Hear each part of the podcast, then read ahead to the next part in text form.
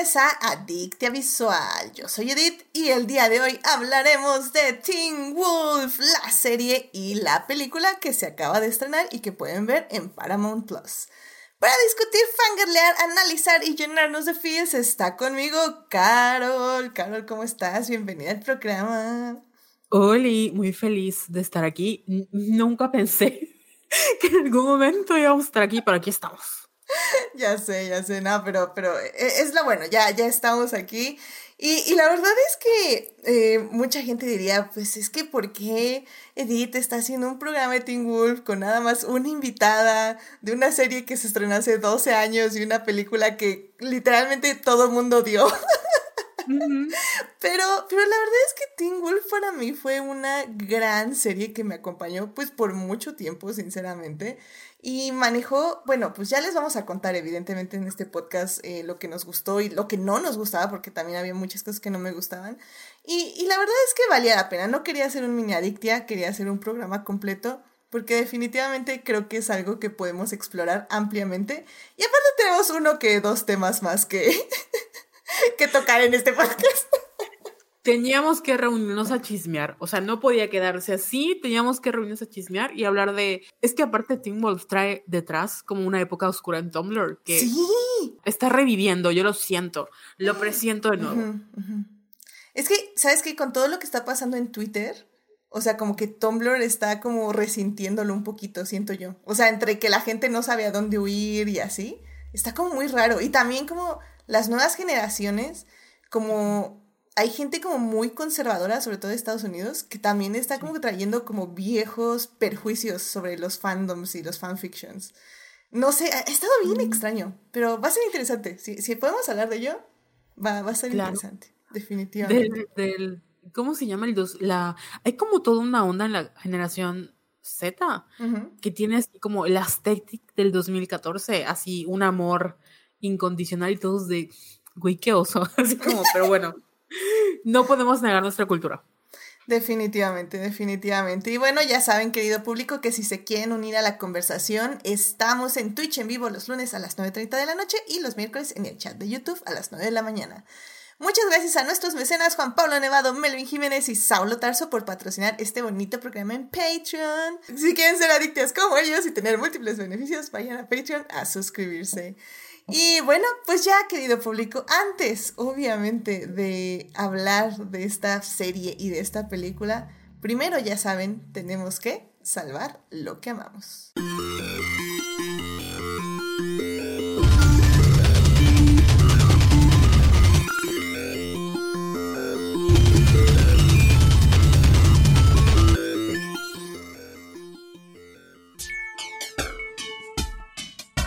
Muy bien, ya estamos aquí para salvar lo que amamos. Carol, ¿qué te gustaría compartir con el público esta semana? Pues no sé si fue esta semana, pero yo la descubrí hace unos días.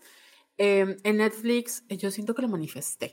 Por fin, como que, bueno, no se liberaron, pero em, ya trajeron al catálogo una película de Amanda Bynes llamada She's the Man, o en español, Una chica en apuros. Y esta película es probablemente una de mis comedias adolescentes slash chick flicks no creo que sea una rom-com, pero tiene romance, como más infravaloradas de la historia.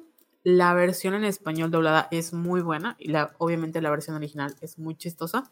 Y básicamente es acerca de Amanda Bynes, em, que por X o Y quiere vengarse como de su exnovio futbolista y ella también quiere como demostrar su valor como futbolista y acaba haciéndose pasar por su hermano gemelo Sebastián en una nueva escuela. Y pues obviamente la, es como esta especie de, o sea, sé que es como una adaptación de una obra de Shakespeare, pero no recuerdo cuál es. No tiene que vestirse de hombre, ¿no? Pero al final acaba como enamorándose de su roommate, que es Channing Tatum. Hay este, igual como frases muy icónicas, pero en realidad vale mucho la pena porque de verdad creo que es de esas películas que sé que, o sea, sé que debe haber algo porque no la, no la he vuelto a ver, que está como o sea, es producto de su época, ¿no? Pero, de, o sea, dentro de todo lo malo, creo que envejeció bastante bien. Oye, mira qué bueno que me dices, porque sí, también es una de las, como dices, muy memeable en Tumblr, o sea, sí, haces muy autorreferencial, de hecho, esa serie. Entonces, eh, siempre la he querido ver, pero pues evidentemente, pues de eso que no te pones a investigar dónde está. Eh, tengo curiosidad, nunca la he visto, creo que es lo que me pasó, por ejemplo, con Legalmente Rubia. Entonces, eh, que ya la vi, ya la vi.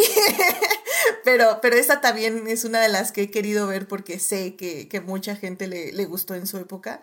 Y sí, pues como dices, al final del día las películas en los noventas y de toda esa época pues, son productos de su época y hay que evaluarlas como tal. O sea, pero como decimos siempre, hay mucho que rescatar y, y pues, también cosas que criticar. Claro, es muy válido.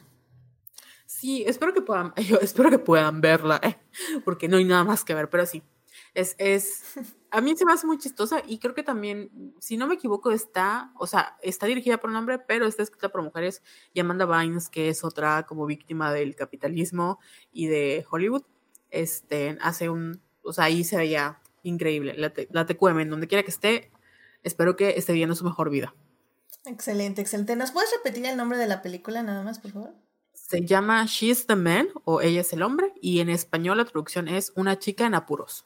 Excelente, muy bien, pues muchísimas gracias Carol y la pueden ver en Netflix, así que vayamos a verla para, para ponernos al día con la cultura pop de los noventas.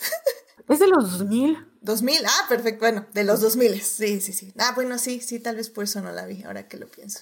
Sí, de los 2000, perfecto, muy bien, pues pongámonos al día con la, las películas de los 2000, que ya van a cumplir 20 años y así. no hablemos de eso, por favor. Ay, pero bueno, pues muchas gracias, Carol, por traer esto al público. Ay, querido público.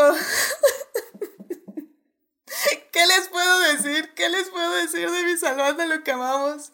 Si, han, si me han seguido en Twitter, saben que tuve un completo meltdown esta semana. No sé ni por dónde empezar. Yo solo diré que te he estado observando en la distancia un día, un día Edith me preguntó, Carol, ¿tú sabes qué es Vicky? Y yo. no, no, no, no. Dije, Amistad, falta de confianza. Eso sí. Sí, sí, sí, sí. No, no, sí sabía que era Vicky por, por ti y por Joyce, evidentemente, pero lo como que no entendía muy bien que era de paga y que no era de paga. Mm. Entonces, sí, dije, Carol, me tienes que iluminar. Y sí, la verdad tengo que decir, Carol me patrocinó esta serie y la verdad es que Carol no sé cómo voy a seguir mi vida después de esto. Porque, bueno, querido público, para quienes no me sigan en Twitter, básicamente empecé a ver hace dos semanas la serie este, llamada Love Between Fairy and Evil, eh, amor entre una hada y, vamos a decir, el demonio. Eh, esta serie se estrenó en agosto y se transmitió de agosto a septiembre del 2022 eh, en una... Es una cadena que se llama IQIYI. Pero bueno, eh, yo de hecho escuché mucho acerca de esta serie por mucha gente de Reylos que decían que estaba increíble, que les encantaba, etc. Y como que yo la tenía muy presente y luego me acuerdo que la busqué en Netflix porque yo sabía que había episodios en Netflix de Estados Unidos y me salió como que iba a venir la serie en algún punto, o sea, como próximamente. Y yo, ah, perfecto. Entonces la estuve, espere y aguarde, espere y aguarde. Me acuerdo que la pusieron en Netflix y ya la iba a ver como a los tres días y ya la habían quitado. O sea, fue así como, ¿qué? fue muy, muy raro. Y ya, pues un día de esos terminé de ver esta otra serie que también me encantó. Y, y dije, ay, pues tengo ese, ese K-drama. Bueno, es C-drama porque es, es este, una producción china eh, tengo ese C-drama, voy a, voy a verlo. Eh, ¿Dónde estará? Ah, pues busqué redes y así. Dije, no, pues Carol y Joyce me dijeron que una, en la red de Vicky debe estar. Y me metí, me, me hice mi cuenta y todo. Y la empecé a ver. No, querido público, es que... ¡Guau! ¡Guau, guau, guau! Rápidamente, una sinopsis. Em, básicamente, eh, en este universo fantástico de fantasía, literalmente, está el reino de las hadas y el reino de la tribu de la luna que están en constante guerra. Em, básicamente una hada, eh, una hada planta, porque es una orquídea, viene de una orquídea, que se llama orquídea o Xiao Langua, accidentalmente entra a una prisión donde tienen como a los malos de Malolandia, eh, al tratar salvar al dios de la guerra, de que lo asesinaran y accidentalmente saca o eh, sí, libera a un, una persona mala, un criminal, que ella piensa que es un criminal, pues, de baja, este, o sea, que no es tan criminal de los criminales, sino más como unos cuantos, este, hizo algo malo, pero no algo muy malo, ¿no? Pero bueno, resulta que este criminal, super criminal, es nada más y nada menos que Dong Fang Xinshang, que es el líder de la tribu de la luna, que es el malo, malo, malote que todo mundo teme. Y pues Don Fang Xinshang dice como, ah, pues muchas gracias, este, tontada, nos vemos. Pero resulta que justamente al, sacarlo accidentalmente de esta prisión, eh, Orquídea lo que hizo fue conectarse con Don Fang Xinshang, haciendo que él sienta todas sus emociones y aparte si a ella la hieren, él también la hieren. Entonces al darse cuenta de esto, tiene que protegerla a ella, porque si a ella la matan, él se muere también. Entonces, para tratar de ver cómo romper esta maldición del corazón, que se le llama, él tiene que pasar tiempo con ella y no alejarse de ella, porque pues, si no, pues, se descuida tantito y está babas, porque está bien babas, la matan. Entonces, esa es básicamente la premisa de esta historia. Es, eh, no es un enemies to lovers, a mí me lo vendieron un poco así es más como un yo puedo arreglarlo, o sea, yo puedo eh, hacerlo una persona mejor. Es, sí, voy a decirlo, es, es, una, es una historia con final feliz, o sea, sí, es, sí, o sea, es una de las razones por la que yo lo vi, sinceramente, porque sabía que, era un sabía que había un final feliz. Pero no, no, no, o sea, llegó un punto del día de ayer que tuve que parar de verla porque yo ya no podía leer los subtítulos por estar lloré, y lloré y lloré con todo lo que pasaba en la, en la serie. O sea, es hay un buen de tropos, hay un buen de clichés. Obviamente hay cosas que son súper predecibles, hay otras que no tanto, pero en serio lo que me sorprende mucho tanto del primer K-drama que vi y este es como la versatilidad de los guiones, la forma en que van cambiando los, las situaciones en las que ponen a los personajes, pero sobre todo el, commitment, el, la forma en que los escritores hacen el desarrollo de personajes y el desarrollo de los arcos de personajes. O sea, me parece tan hermoso cómo van aprendiendo, cómo no se olvidan de estos aprendizajes, sino cómo van eh, surcando diferentes problemas y diferentes este, obstáculos que se les interponen. Y la verdad que qué hermosa serie, o sea, las actuaciones, Dios, las actuaciones son una, una cosa bien hermosa, bien sutil, mucho de ojos, mucho de, de cejas, de cómo posicionan la cara para saber si está enojado, si está feliz, y ella también. Eh, tiene como un arco que sí me pareció un poco lento y también creo que la protagonista, sobre todo los primeros episodios, es como demasiado infantil y hasta como que no me encanta, pero creo que es algo, ya me dirá ahorita Carol, creo que es algo como muy común de este tipo de series, que las protagonistas femeninas sean muy infantiles, pero ella va evolucionando y va evolucionando muy, muy, muy bien. Sí que público, son, no les voy a mentir, son 36 episodios. cuales 19 me vi en tres días. O sea, en ese grado de locura estoy. O sea, yo ya no puedo con mi vida. La terminé el día de hoy, ¿no? O sea. Ay, no, fue hermoso. Me acabo de enterar que hay dos episodios más chiquitos, creo que son como unos cortometrajes, unos epílogos que no he visto. Y, y, no, y bueno, la producción, la producción está hermosa, o sea, todos los escenarios, obviamente casi todo es CGI, eh, no todo está increíble si le tienen que dar la este, concesión, eh, la, este, ah, ¿cómo se dice? La, bueno, le tienen que dar el tratamiento de Doctor Who, o sea, sí va a haber cosas que se ven muy chafas, pero ustedes enfóquense en la historia, este, pero en general los escenarios son muy, muy bonitos, o sea, eh, sí se enfocan mucho a ello, y, y el vestuario, el vestuario es también hermoso, o sea, Ay, no, no, no, querido público. Es que en serio estoy pensando muy seriamente hacer un mini adictia donde yo nada más tengo un monólogo más amplio que esto.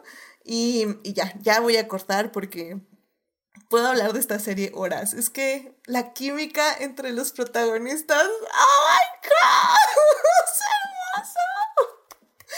Ay, pero ya. Yo te voy a decir que ya lo veía venir. O sea, ya veía venir desde el momento en el que Edith vio su primer K-drama, dije, aquí algo va a pasar, aquí algo va a iniciar así. Estoy esperando cómo va a suceder. Tenía que ser Reylo, tenía que ser Reylo decir, mira, esto es lo más Reylo que vas a ver en, en tu vida para que sucediera este acontecimiento. Ya. sí, y la verdad es que, mira, tengo, tengo que confesar que sí tengo como un poquito de miedo porque, o sea, no, qué difícil va a ser que alguien supere esta serie. O sea, que cualquier otra eh, eh, serie, eh, K-drama, C-drama, whatever, supere esto porque como que tenía, tiene todos los tropos que amo, tiene como muchas tramas que me encantan y que desarrollan súper bien. Por ejemplo, este Julián eh, García está en el chat y está diciendo, una serie china con final, final feliz, así como, ¿what? ¿Le interesa? Sí, eh, porque también eh, en TikTok me puse a ver como mil TikToks de la serie y sí recomiendan otras, pero claramente se ve que no tienen finales felices. Entonces tampoco, o sea, esta serie me hizo llorar demasiado y si no había final feliz, ufa, me hubiera deprimido como un mes. Así que no sé, o sea, creo que para mí sí es, no es negociable el final feliz, al menos en este tipo de series, porque, wow, o sea, es que qué bien manejan las emociones, o sea, es, mi, es la telenovela china, o sea, que dije, wow, o sea, no, está increíble, o sea, realmente la las actuaciones, es que las actuaciones, en serio, me sorprendieron un montón, este, los protagonistas son Esther Yu, eh, que es una actriz china, y Dylan Wang, que también es un actor y chino. Y wow, o sea, realmente me gustó muchísimo la serie, Carol. En serio, no sé, me cambió la vida. Estoy muy feliz por ti. Porque, me, o sea, me pasó lo mismo con los K-dramas, que venía de un lugar en donde, o sea, por, por mucho que te gusten las series gringas, por mucho que, tengas, o sea, yo siento que acá encontré lo que los fanfics te ofrecen, ¿no? Sí. Como que todo, el explorar todo este mundo, como bien dices, eh, emocional de los personajes, el ponerlos en situaciones en las que no necesariamente los vieras en una película o en una serie gringa, o sea, como que le dan ese espacio donde puedes explorar cómo son en la cotidianidad y en estos tropos es como, oh, qué, qué delicioso. Entonces, obviamente, eh, ah, es, es, un choque cultural porque dices, güey, ¿dónde has estado toda mi vida? Pero también, eh, como bien decías, o sea, hay, ciertas cosas que como que no cuadran, no porque sean malos, pero es parte como de la cultura. Por ejemplo, el que las protagonistas, o sea, no dejan de ser muy conservadores en ciertos aspectos y las protagonistas tienen que ser como puras, inocentes, o sea, más bien como esa de inocencia, ¿no? Entonces sí te saca un poquito de quicio, pero nada que después no se solucione con el drama, honestamente. Sí, la verdad es que sí, sobre todo porque como digo, eh, los primeros episodios de esta serie, eh, Orquídea, que es la protagonista, es súper infantil y, y, como que todas las bromas y todo eso, o sea, realmente yo creo que yo la seguí viendo más pues por este Dylan, el actor este Don Fan Xing Shang eh, porque, porque él como que me mantenía, decía, no manches, es que es el malo enamorándose, oh my god, está cayendo. y, luego ella empezó a crecer, entonces también fue como muy interesante ver eso, pero, pero sí tienes que tener paciencia, creo yo. Em, y, y, como dices, acostumbrarte, porque sí hay un choque cultural definitivamente en muchas cosas. Em, creo que eh, desde cómo ven ciertos roles, ciertas costumbres, incluso, por ejemplo, hay cosas del subtitulaje que yo lo estaba viendo con subtítulos en español y luego me cambié a subtítulos en inglés porque en, la aplicación donde llevo mis series TV Time, eh, como que había ciertas cosas que yo leía en inglés que en español habían sido diferentes y dije, pues no sé, a ver, voy, mejor lo voy a ver en inglés, entonces cambié subtítulos a inglés. O sea, y luego, luego siento que no entendía mucho del universo bien, pero no sabía si es el subtítulo o realmente es la serie. Entonces, como que sí es un ejercicio que sí tienes que hacer, pero al final del día, como dices, o sea, yo creo que en algún punto incluso puedes ver la serie sin subtítulos porque nada más estás viendo las caras de los protagonistas, estás viendo lo que es, cómo lo dicen, cómo se expresan, cómo se tocan, o sea, de las, como dices, al, al ser muy conservadores, no tienen mucho eh, contacto físico la mayoría del tiempo, pero cuando lo tienen, ¡oh my god! ¡Es buenísimo! Que literalmente es como se agarran de las manos. Entonces, Con los feels de ¡ah! Porque creo que hacen bien eso, van construyendo como, o sea, es la expectativa de que no es le tocó la manita o le dio un beso, es como de el momento de vulnerabilidad cuando ambos se entregan al sentimiento y es como de sí, por fin está pasando. Entonces, creo que por, por eso han tenido como, o sea, yo de verdad digo, no, no sé romcoms modernas, pero mira, K-dramas, C-dramas, los dramas tailandeses, no me ha tocado muchos dramas japoneses, pero he visto unos que están así muy buenos. Em, no, ahí, de ahí soy, de ahí soy, porque saben muy bien cómo manejar el mundo interno de sus personajes y es lo que estás buscando. Exacto, es que es eso, es eso, porque luego siento que ahora las comedias románticas, es que es como dices, es que ya ahora voy a ver como comedias románticas o series románticas y no, no, me van a llenar porque siento que tal vez en este momento, como en retrospectiva, tal vez las, las comedias gringas, sobre todo, que es como que lo más eh, consumimos, las comedias románticas gringas, se enfocan más como en la situación que en las emociones. O sea, como que, que los personajes se quieran, viene como siendo como el resultado de lo que está pasando. Y no es lo que va pasando, el enamoramiento, lo que va pasando en las situaciones. Y creo que muy pocas películas lo, lo logran. Eh, pero híjole, es que no, si este sí drama, wow, o sea, y, hasta, hasta, dije, voy a intentar aprender algo de chino para ver si, si ya puedo como lidiar un poco con estos subtítulos. No, no, no, o sea, terrible. no entiendo nada de chino. Es horrible. Estaba hablando con eh, Pamela, este, mi invitada también de aquí de Adictia Visual. Y como que me dio unos tips, pero, pero sí, no, es, está bien complicado entender el chino. Entonces sí, realmente tienes que confiar en los subtítulos. Y, y qué padre, o sea, realmente me encantó, me encantó, no sé, no sé, no sé, no sé qué voy a hacer de mi vida ahora después de esto, porque nada más me lo estoy pasando viendo cachitos y estoy reviendo como episodios. Y sí, la acabé hoy y estoy haciendo eso el día de hoy también. Y yo creo que voy a pasar así toda la semana, voy a bajar el soundtrack, porque el soundtrack, oh my god, es que la manera en que la música refleja las letras, o al menos las traducciones que yo veo de las letras, están tan ad hoc con lo que está pasando. Y no solo eso, también son leitmotivs de los personajes que son, se ponen en exactamente ciertos momentos de los desarrollos de los personajes.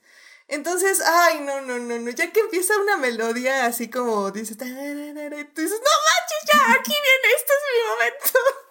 Sí. Y creo que al final también se resume en que em, algo que hacen bien estos dramas es que tratan con respeto a, la audiencia que los ve. O sea, un drama chino o coreano que se enfoca en el romance es como, es un drama de romance. O sea, no es como, ay, es chick flick. No, es un drama de romance. La gente lo va a ver, le dan como el respeto, los guiones, em, los actores que salen. O sea, todo se trata como con mucho respeto y como, como si fuera la, hoy sí que como si fuera la gran cosa, porque siento que de este lado, por ejemplo, en México, como vemos las romcoms o como en Estados Unidos las ven, ¿no? Como que, ay, no tiene nada mejor que hacer que, o sea, un drama es muy diferente a una comedia romántica. Y ahí es como, no, tanto ya sea romance, tanto comedia, lo que sea, se trata con el respeto que merece y te das cuenta de lo muy bien cuidado que están. Es que es eso, ¿sabes? Porque, digo, ya esto se está convirtiendo en media dictación, pero bueno, le damos, tres minutos más ya. Eh, pero, ¿sabes qué? También es que mi punto, eh, por ejemplo, el otro día que me estaba, fui a cortar el cabello, tenían una telenovela y pues, pues ya, por inercia, pues la estaba viendo yo, la verdad. Y es que mi problema, yo siento que con las telenovelas de México, o al menos lo que, lo un poquitito que he visto, que es casi nada, es que es eso, no se lo toman en serio. O sea, es como si pones nada más tropos y estereotipos por poner tropos y estereotipos, porque sabes como que a la gente le gusta, pero realmente no pones el corazón en ello. Casi como que a los escritores les da pena o flojera y, y sí es así, porque realmente, ¿quién presume escribir una telenovela? De hecho, una telenovela la escriben como 50 personas, o sea, y no porque realmente hay un equipo de, de, de, personas que estén escribiendo, sino porque realmente se los van pasando la bolita. Y aquí no, o sea, de hecho aquí estaba viendo que en, en Wikipedia, pues que se tardaron años, está basada en un libro esta, esta telenovela china. Está basado en un libro que obviamente ya voy a buscar. Em, y, se, y llevaron años de producción, eh, llevaron varios preparativos para los actores, grabaron como en cinco o seis meses. He visto videos, todo lo que estoy diciendo es hoy, pero bueno, he visto videos este, de cómo eh, los actores, sobre todo hay una escena muy, muy fuerte donde el actor este Dylan Dylan Wang tiene que realmente, o sea, sí tuvo que así llorar y exprimirse y terrible.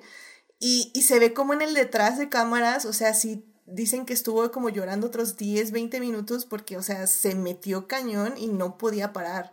Entonces, o sea, realmente es cuando dices, es que ese es compromiso y se ve el compromiso en el guion y en las actuaciones. Ay, no, sí, terrible. Pero sí, se las recomiendo mucho. Está en Vicky. La verdad es que eh, no está caro. Vicky está como. ¿Cuánto está caro? 80, 90 pesos al mes, ¿no? Mm, creo que sí está como 100 pesos y el más caro como 150. Y miren, no se la tienen que echar en dos semanas. Yo estaba viendo un episodio por día que se transformó en dos por día. Luego se transformó en tres por día. Luego se transformó en voy a hacer todo lo que tengo que hacer el sábado. Y a partir del sábado a las 9 de la noche hasta el lunes a las 4 de la mañana estuve viendo la serie. Ay, Dios mío. Sí, fue, fue loco. Pero bueno, entonces, la verdad la recomiendo muchísimo. Sobre todo si les gustan los tropos de romance, el yo lo puedo arreglar, em, el no me quiero enamorar porque soy una persona fría, sin sentimientos, pero esta orquídea me está haciendo recolectarle este rocío de la mañana y llevarla a ver el amanecer. es como, ¿what? Vendida. y no sé por qué la estoy viendo con estos ojitos de romance. Ay, no, no, no. No puedo, no puedo. La amo, amé la serie. Y como digo, los últimos 10 episodios, en serio, así lloradera tras lloradera. O sea, y fue muy molesto porque no puedo leer los subtítulos así. Entonces sí fue, fue muy loco. Pero bueno, ya, ya, ya creo que este fue mi como mini adicta visual. Creo que yo no voy a tener que hacer nada. Muchas gracias, Carol, por escucharme. De nada, y yo ya la apunté para verla. Sí, sí, por favor, apúntala. Y este, Juan Pablo, eh, digo, perdón, Juan Pablo, este, Julián García dice en el chat que es el salvando lo que amamos más largo del año hasta ahora. A ver si llega a las tres horas. no me tientes, no me tientes, Julián. que lo, lo hago entre tres horas. y yo creo que Carol no me reclama tanto. no, yo sí como, de verdad, yo feliz de ver tu caída en este hoyo negro, ¿eh? porque, porque yo sabía que iba a pasar. O sea, desde que me dijiste, empecé a ver Business Proposal, yo dije, mmm, ya vale. Así se empieza, así se empieza. Ese es, ese es como el primer, ya sabes, la primera prueba. Y ahorita ya veo que vas para allá. Y me tardé, ¿eh? Me tardé, me tardé en volver a agarrar otro, pero... Por eso dije, algo va a pasar, algo va a pasar. Tuvo que venir Reylo a decir, esto es lo que pudimos haber sido para que Edith viera. Ay, ya ni me digas, qué hermoso. en fin. Muy bien, pues ya, querido público, ya, porque ya este podcast tiene que ser de Teen Wolf, no puede ser de Love Between a Fairy and the Devil, pero, and Devil. Pero bueno, eh, pues ya como les dije, eh, Love Between Fairy and Devil está en Viki, ahí están los 36 episodios de 40 minutos cada uno. Sí, yo sé, asusta ese número, créanme, yo lo sé, pero uff, en serio, yo necesitaba más, o sea, necesito 60 episodios de esta serie. Y, y me duele que nada más hayan sido 36. Pero vayan a ver, está en Viki, que es una relativamente buena plataforma, la verdad me, me, sorprendió que sea relativamente amigable, no está increíble, pero es bastante amigable, entonces váyanla a ver en esa plataforma, pero bueno, porque en medios alternativos está muy difícil, la verdad, sí lo intenté. Pero qué bueno que no, porque sí son 36 episodios. La verdad, mientras sea en un lugar lo más legal posible, está mejor porque sí es, es mucho de buscar ilegal, sinceramente. Entonces, en fin. y además queremos segunda temporada. Si es que eso existe en los que ramas. Digo, no, sí, ramas, no sé, pero eh, en fin. Existe. O sea, lo que, lo que me gusta es que están construidas para ser como una temporada. Exacto. Entonces tiene un final, pero sí han habido como excepciones en donde hay, de hecho hay una que también es china que se llama Ay, se me olvidó el nombre, pero está en Netflix también, ahorita lo recuerdo. Solo que su segunda temporada, en vez de que fuera como una continuación de la primera, fue como un universo alterno. Entonces, no estuvo tan buena, pero estuvo interesante si eres fan, como de ver cómo hubieran sido las cosas si los papeles se hubieran revertido, ya sabes. Pero, o sea, puede pasar, puede que continúen la historia o pueden que agreguen, o sea, más que continuar la historia, como que cuenten tal vez un episodio más largo. Sí, porque sí supe que sí tuvo efectivamente mucho éxito. Entonces, pues a ver, a ver, a ver qué sucede. Si no, la verdad, como dice Carol, la serie está hecha para hacer una temporada, no, no está hecha en el continuará. Entonces, realmente es muy, muy satisfactorio al final, sinceramente. Incluso los últimos tres episodios creo que son muy apurados pero, pero siguen siendo muy satisfactorios y te sigues rompiendo así en llanto y luego de felicidad. yo no sé qué pensaron todos mis vecinos estos dos días, o sea, yo gritándole, ¡ya pesa la maldita sea de Sí, no, sí, fue, fue complicado, no, no, no me querían ver en estos días, créanme. Cada persona que me habló le conté de mi telenovela china. o sea, se los firmo. Pero bueno, creo que hasta la señora de la verdura este, le fui a contar de mi telenovela china. en fin. Uh, bueno, eh, Julián dice, eh, hoy, hoy triunfaron los dramas asiáticos.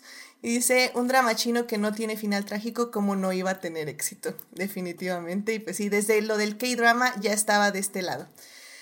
Ay, pues qué te digo, Julián, yo creo que sí, efectivamente ya me tienen de este lado. Pero bueno, ya vámonos al tema del día de hoy, porque en serio yo, yo puedo seguirme hablando de mi drama china, de mi telenovela china todo el día. Y no, el día de hoy vamos a hablar de Teen Wolf. Así que, querido público, vámonos ya a hablar de series y de cine.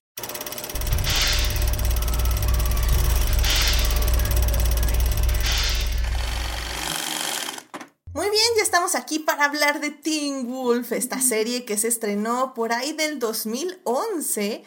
Eh, tuvo seis temporadas, terminó en el 2017. Y pues básicamente la razón por la que estamos hablando de ella es porque eh, tuvo una película que se estrenó hace un par de semanas que pueden ver de hecho en Paramount Plus. Eh, la serie, de hecho, la pueden ver en Netflix también, por cierto. La serie, las seis temporadas las ven en Netflix y la película está en Paramount Plus. Eh, la película es una continuación de la serie, ahora sí que se desarrolla unos 10 años después, si no mal recuerdo, de la sexta temporada. Y bueno, pues creemos, o al menos eh, a mí me marcó, bueno, no sé si me marcó, pero la verdad es que fue una serie que sí seguí mucho tiempo, año con año, ahora sí que 6 años. Y pues creo que vale la pena discutirla el día de hoy. En la primera parte vamos a hablar de lo bueno de Teen Wolf, de básicamente lo que creo yo que es muy rescatable de la serie. En la segunda parte vamos a hablar de lo malo, porque sí, efectivamente hay muchas cosas malas en esta serie, también no lo vamos a negar. Y en la tercera parte vamos a hablar ya de la película. Así que bueno, sin más, vámonos a la primera parte. For the first time in my life, I was seen. Be my companion. Be all the beautiful things you are. And be them without apology. Muy bien, ya estamos aquí en la primera parte de este podcast donde estamos hablando o vamos a hablar de Teen Wolf, la serie. En esta primera parte pues vamos a hablar de todo lo bueno de Teen Wolf, de lo que nos gustaba de la serie y por qué sí creo que al menos las primeras tres temporadas fueron muy muy icónicas y marcaron, como decía Carol al inicio de este podcast, un, pues marcaron una etapa en, en Tumblr y pues en, en muchas fandoms y de hecho en AO3 también creo que Teen Wolf debe ser una de los fanfics eh, que se exploró más, al menos en su momento, no sé si ya, ahorita yo creo que ya no tanto. Bueno, ahorita resurgieron por la película, pero no por buenas razones. Pero me acuerdo que sí había muchos fanfics de, de, de Teen Wolf. Y de hecho fue una de las razones por las que la serie también creó muchas controversias, pero bueno, de eso hablaremos en la segunda parte. Y bueno, pues Carol, ¿tú cómo llegaste a Teen Wolf? ¿Cómo, ¿Cómo llegaste a esta serie y por qué la empezaste a ver? Pues fíjate amistad, así como empezando el chisme, fíjate que claro, claro. por ahí del 2000, yo obviamente saben que yo la más fan de Supernatural, entonces yo estaba predispuesta a que cualquier cosa que tuviera vampiros, hombres lobo, me iba a gustar, porque además, niña Twilight. Pero yo creo que Teen Wolf, como mencionaste, viene en una etapa muy específica en donde era la mezcla perfecta entre adolescentes que estaban creciendo o estaban tratando de encontrar contenidos un poquito más, mm, entre comillas, maduros de lo que habían visto en Twilight. Eh, toda esta onda de lo sobrenatural y como esta nueva etapa, sobre todo porque Teen Wolf es de MTV, ¿no? Entonces, como toda esta nueva etapa en estas producciones de MTV que estaba tratando de encontrar un nuevo estilo porque se habían venido de hacer reality shows, habían, estaban haciendo Jersey Shore, estaban como que proponiendo, ¿no? Buscando nueva audiencia. Honestamente, yo no era el target porque yo siento que era para gente más chica que yo. En ese entonces, 2011, estaba como entrando en la universidad, entonces ¿Sí? Ay, qué horror. ya, ya, ya 12 años, Carol, ya, ya 12 años yo ya estaba más para allá que para acá, ¿no? Entonces yo dije, o sea, historias de gente en la prepa como que no, como buscando su identidad como que no, no, no my cup of tea. Pero, no sé, o sea, es que no podías escapar de Teen Wolf. Si eras parte de Tumblr, no podías escapar de Teen Wolf. Fue parte, o sea, yo sabía más de Teen Wolf por lo que vi en Tumblr que por ver la serie. Porque yo años después me empecé a ver Teen Wolf en un trabajo tóxico que tuve y era mi serie de, de la comida. Y fue cuando caí enamorada, porque obviamente ubicaba a, al cousin Miguel, ubicaba a Tyler, no sé cómo se pronuncia su nombre. Tyler Hoechlin, ajá nuestro Superman. Obviamente ubicaba a Dylan O'Brien, obviamente ubicaba a Tyler Posey, pero no fue hasta que vi la serie que dije, esta es una obra maestra, que me estaba perdiendo. Esta es, tan, bueno, no sé si es tan mala que es tan buena. Yo creo que sí, o sea, yo creo que es tan mala que está buena que dije, o sea, es que todo, todo lo, todo lo que sale de la boca de Styles, o sea, es una obra maestra. Es una, es una obra maestra. Sí. Ay, perdón, es que quería estornudar. este. Sí, yo creo, yo también creo sinceramente que es una de las series que es tan mala que es tan buena, porque yo no me acuerdo si la empecé a ver justo eh, cuando se estrena, pero la verdad yo creo que iba yo igual al, al, al, paralelo, casi todos. Tal vez la primera temporada la empecé como a la mitad, pero es justo eso, porque Tumblr eh, me dejó muy claro que eran hombres lobo, eran historias este, románticas y pues que sí tenían esta onda de pues el crecimiento, de como dices, coming of age, este, y, y pues tenía como todos estos personajes que parecían malos pero con bromas extrañas, chistosas y así. Dije, ok, ok, ok, la empecé a ver y evidentemente me gustó mucho porque eh, era una serie que también tenía como mucho corazón en el aspecto de que realmente eh, la serie trata sobre este adolescente que por azares del destino eh, lo muerde un hombre lobo que él no sabe quién es y pues, y nadie le dice nada, nada más de pronto se da cuenta como que está cambiando, que ya tiene mejores reflejos, que le está creciendo el músculo, que este, no sé, que ya puede escuchar eh, de más lejos, puede ver mejor, etc, etc. O sea, literalmente un Spider-Man, por decirlo de alguna forma. Y pues su amigo, que es como super nerd y así, porque los dos son un par de nerds, pero eh, este, su amigo Styles es como más de detective, porque su papá es un sheriff. Entonces le empieza a decir como, no manches, eres un hombre lobo. Y el otro, ¿cómo que un hombre lobo? ¿Qué ya te estás diciendo? No, sí, es que mira, bla, bla, bla. Y, y eso creo que al final del día el corazón de la serie siempre estuvo en esa dinámica, en la dinámica de la amistad entre Scott, que es el protagonista, y Styles, que es su mejor amigo. Y también tenemos este elemento de que Scott se enamora de la chica nueva, que la chica nueva casualmente es la hija de una familia de cazadores de hombres lobo. Entonces tienes el, el, factor Romeo-Julieta ahí, eh, que también nunca está mal. Y en cierto punto hasta tienes como un enemies to lovers, no tanto así, pero pues es que Allison, que es la protagonista o el interés romántico, por decirlo de alguna forma, sí llega a tener momentos muy oscuros donde pues efectivamente gente mata gente porque pues gente odia gente y pues se va a terminar afectando a nuestros protagonistas de una forma u otra, ¿no? Pero al final del día creo que eso era a mí lo que me gustaba de la serie, que tenía un buen corazón y que conforme iba avanzando denotaba que el punto de la serie era decir que Scott McCall, nuestro protagonista, es un, eh, bueno, en este caso un hombre lobo puro, es un verdadero alfa que va a llevar a su manada, que son sus amigos, sus amigues, a un lugar seguro y que siempre los va a proteger y les va a proteger, ¿no? Entonces creo que eso era el corazón de la serie y creo que en muchas partes era lo que efectivamente nos tenía viéndola, ¿no crees? Y tal cual como lo mencionas, o sea, al final la historia, o sea, los momentos igual de tensión, los momentos más dolorosos es porque había, o sea, más allá de lo sobrenatural, había esto de que hay que rescatar, hay que salvar. Es que no puede ser como muy, muy Digimon, ¿no? De que el mal no puede triunfar, pero más allá del mal común es porque, o sea, no podemos dejar que esto le pase a nuestros amigos, no podemos dejar que esto suceda, porque la gente que queremos, y yo creo que Scott, si lo pienso muy bien, es, era un héroe sensato, o sea, sí era un adolescente, pero dentro de todas las cosas no estaba, em, o sea, era muy noble, sí, pero tenía como, como cierto grado de sensatez que otro, otros... Em, Ah, otros este, personajes, ¿no? Y creo que cualquier adolescente que hubiera adquirido sus poderes, o sea, lo primero que iba a hacer es como que sí, por fin ya puedo estar en la Crocs, ¿no? Y por fin puedo, estar con la chica que me gusta, pero sí era muy consciente de que no quería tener esta carga, de que fue un accidente y al mismo tiempo fue como navegando entre, bueno, esto es lo que tengo, ir haciendo lo mejor que puedo y obviamente Styles que era como el, el que lo empujaba hacia el fuego. Claro, y también sabes que Scott es el héroe renuente, o sea, el, héroe que no quiere ser héroe.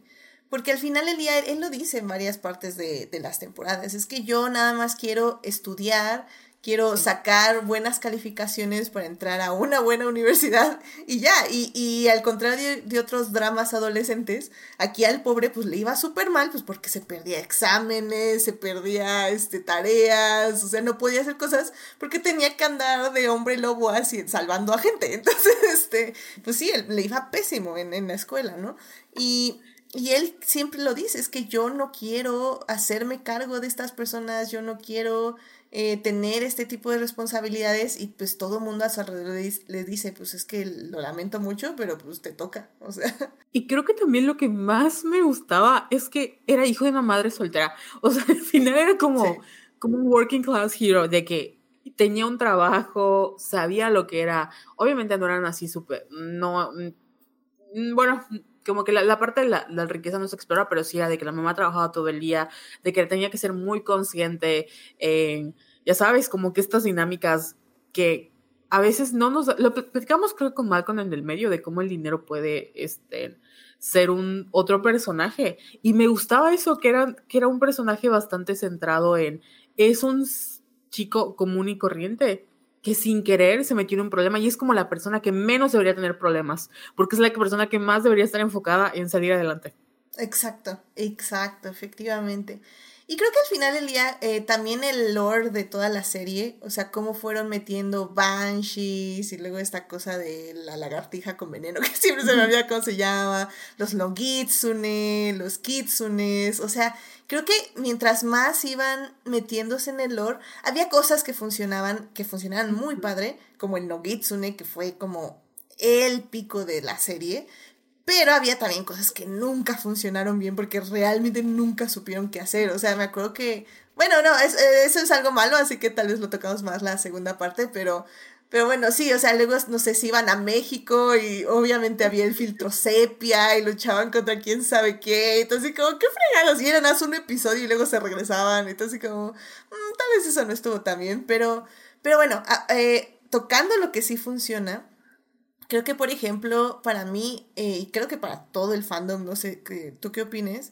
O sea, la tercera temporada fue la mejor temporada. Porque Sinceramente, la serie en algún punto empezó a ser cargada por Dylan O'Brien. Y la tercera temporada fue su temporada. Yo, a mí me gusta mucho Tyler Posey. O sea, en general, él, él forma parte de una de mis comedias románticas favoritas. Ahorita está un poco, o sea, le perdí la, la, pista, sé que tiene una banda, está un poco como desatado, pero es que Dylan O'Brien, creo que es de esos actores que son muy, eh, ¿cómo se dice cuando están sobre infravalorados, muy infravalorados. De hecho, tuvo también su momento como héroe adolescente en una... Maze, se Maze Runner. Ándale, en Maze Runner, pero se me olvida como el nombre como trilogía, como saga juvenil. Ajá, sí. Y es una muy buena película. O sea, él es, creo que tiene esto, que también tiene Jensen Ackles, que tiene muy buen timing de comedia, pero también tiene muy buen timing para hacer acción. Y no sé si es la cara que tiene, o no sé si de verdad es un buen actor, o todos son muy mediocres con todo respeto, pero... Pero lo hacía bastante. Y la tercera temporada es la mejor. De hecho, yo lo dejé de ver ahí porque luego empezó como a decaer y dije, ay, no, mejor la dejo acá. Pero sí, Styles fue. aparte que era el. O sea, en la serie era el, como el, el actor, el amigo chistoso, como que todo, todo le pasaba a él, etcétera. Mucho del peso de la comedia recae en él pero conforme se iba haciendo oscuro, creo que por eso estaba el contraste y decíamos, oh, sí sabe actuar este muchacho, porque pues igual. Pero sí, yo creo que también influye mucho que todos eran un poquito mediocres, porque luego hicieron cosas interesantes, ¿no? Pero en esa serie era como que, pues no había mucho, mucho de dónde agarrar. Sí, definitivamente, pero, pero sí, yo creo que subrayo yo también esa parte, porque eh, era en las comparativos, en las actuaciones y en los comparativos de los personajes, donde ya podías ver dónde resaltaba quién en qué. O sea, creo que, por ejemplo, eh, Tyler Posey es un buen actor, pero los, los rangos dramáticos le costaban trabajo, sinceramente. Y, creo que ahí se tenía que apoyar mucho de la gente que lo rodeaba. Entonces, como dices, mientras más mediocre era la persona que tenía al lado, mejor le salía a él, porque pues ya era así como, pues, ¿a quién irle, no? Eh, entonces, creo que, por ejemplo, cuando empezó ya a tener su manada, él resaltaba ya mucho, porque le quitaron a Tyler Hoechlin, que era el alfa y su mentor, por decirlo de alguna forma, y ya él tenía que cargar con ese papel. Entonces, al ponerle más chavitos, o sea, gente aún más joven, pues él resaltaba ya como una persona sabia y, como dices, muy sensata, ¿no? Eh, pero pues tenían que hacer eso, tenían que hacer como estos cambios de casting donde tenían que ayudar como a ciertos actores a resaltar. Y creo que el asunto con Dylan O'Brien es que no necesitó eso, porque digo, para quien no haya visto la serie, en la tercera temporada básicamente hay esta figura llamada Nogitsune, que es como un ente maligno que posee a Styles, el que es el Dylan, que es Dylan O'Brien, el personaje de Dylan, O'Brien. Y entonces tenemos estas dos actuaciones. Tiene que ser un Styles maligno, que es poseído por el Nogitsune, y es un Styles atormentado por la posesión del Nogitsune. Entonces realmente es como dices, wow, o sea, wow, está muy bien eso. Fanfics se construyeron aquí, con el, el Styles malvado. Sí, y sobre todo creo que aquí también podemos decir que el asunto también de Teen Wolf y que también creó mucha expectativa a su alrededor fue un extraño queerbaiting. ¿Por qué fue un queerbaiting? Sinceramente, la serie sí tenía inclusión, eh, siempre tuvo personajes muy diversos en el aspecto forzado, porque es en el, aspecto de que traes un actor o una actriz, no sé, afroamericana, la tienes como cinco, seis episodios y luego la matas o lo matas. Entonces es como, ah, ok, I mean, ok.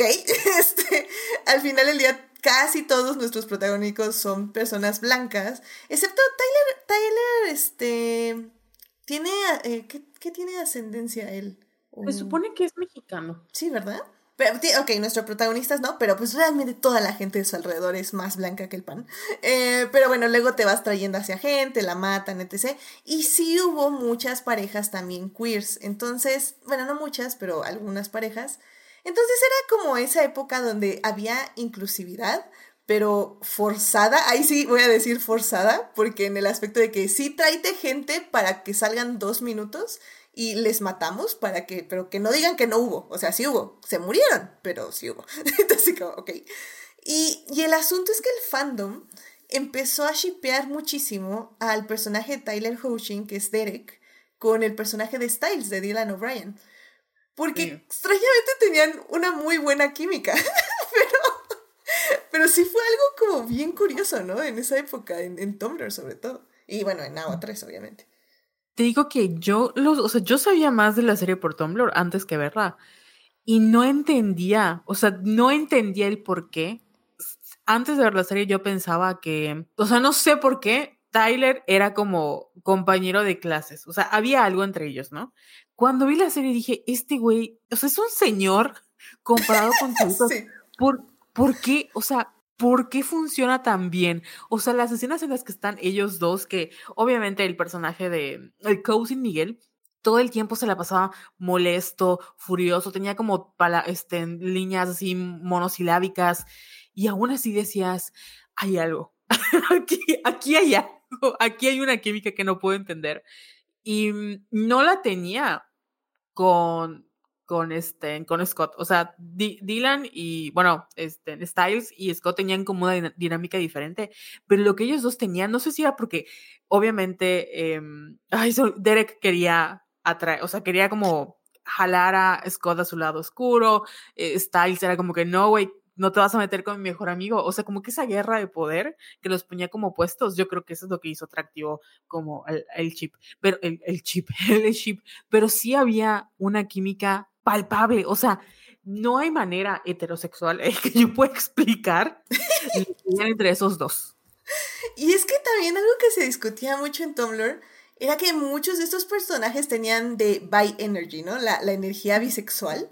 O sea, y también en el mismo guion había como muchas referencias de Scott diciéndole a, un hombre así como, ay, ¿crees que yo soy bonito? ¿Puedo ser como la reina del baile? Sí, tú puedes ser la reina del baile. Ay, muchas gracias. O sea, había como una masculinidad muy... Eh, positiva en, el, en ese aspecto al menos, o sea, o teníamos como atisbos de ese tipo de masculinidad donde no, sí podían sentirse los personajes, no sé si atraídos, pero al menos podían tener una relación sana con un tipo de atracción a otros personajes del mismo género. Y es que creo que es de las pocas series en donde se reconocen, o sea, muy, muy a los CW, que reconocen que están guapos, o sea, no sé de qué día aparece, o sea, aparece Derek y yo digo, obviamente voy a decir, ese güey está hermoso, Jackson está hermoso, o sea, aunque tenga asco de persona, puedo, tengo ojos, puedo decirlo. Es de las pocas veces creo yo que era lo más, o sea, era de verdad por eso era inverosímil. Podías entender lo que estaba sucediendo, o sea, podías entender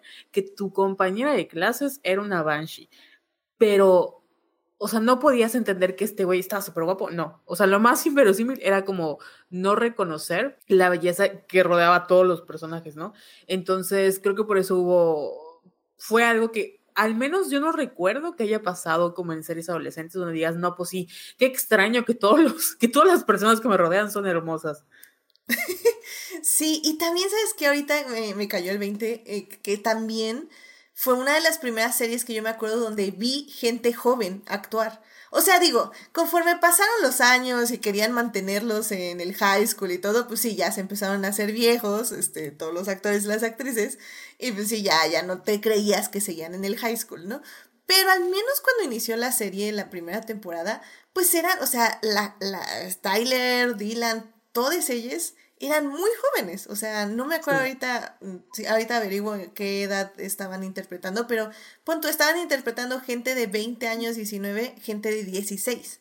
O sea, no era tanto el, gap como, no sé, Smallville o otras de estas series teens, ¿no? De Coming of Age. Según yo, tenían casi sus mismas edades. O sea, si acaso serían dos o tres años más grandes.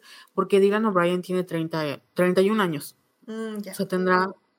Entonces, y si si ven el piloto, se dan cuenta que Tyler Posey, porque obviamente los pilotos se, se graban eh, antes de que manden a hacer la serie, ¿verdad? Entonces se nota la diferencia de él era un bebé, o sea, de verdad se ve la carita, se le ven todo. Y creo que por eso le crees más. Te digo, o sea, ves esa diferencia de que ves a, Tyler contra el otro Tyler. Este, y dices, no, pues es un señor, o sea, obviamente, aparte tiene carita como de lobo, o sea, es un señor con un niño, o sea, sí hay como, yo no sé por qué nadie cuestiona qué hace este hombre persiguiendo adolescentes, pero bueno, ok, lo, lo, ignoramos por el, por el sake de la historia, pero, pero sí, y creo que eso es lo que más te daba como ese apego de que pobrecitos, pobres bebés, porque si eran adolescentes peleando con fuerzas sobrenaturales sin la ayuda de nadie, como Diosito les dio a entender. Mira, hasta eso estoy viendo ahorita las edades. Tyler tenía 20 eh, años cuando empezó a grabar de Teen Wolf.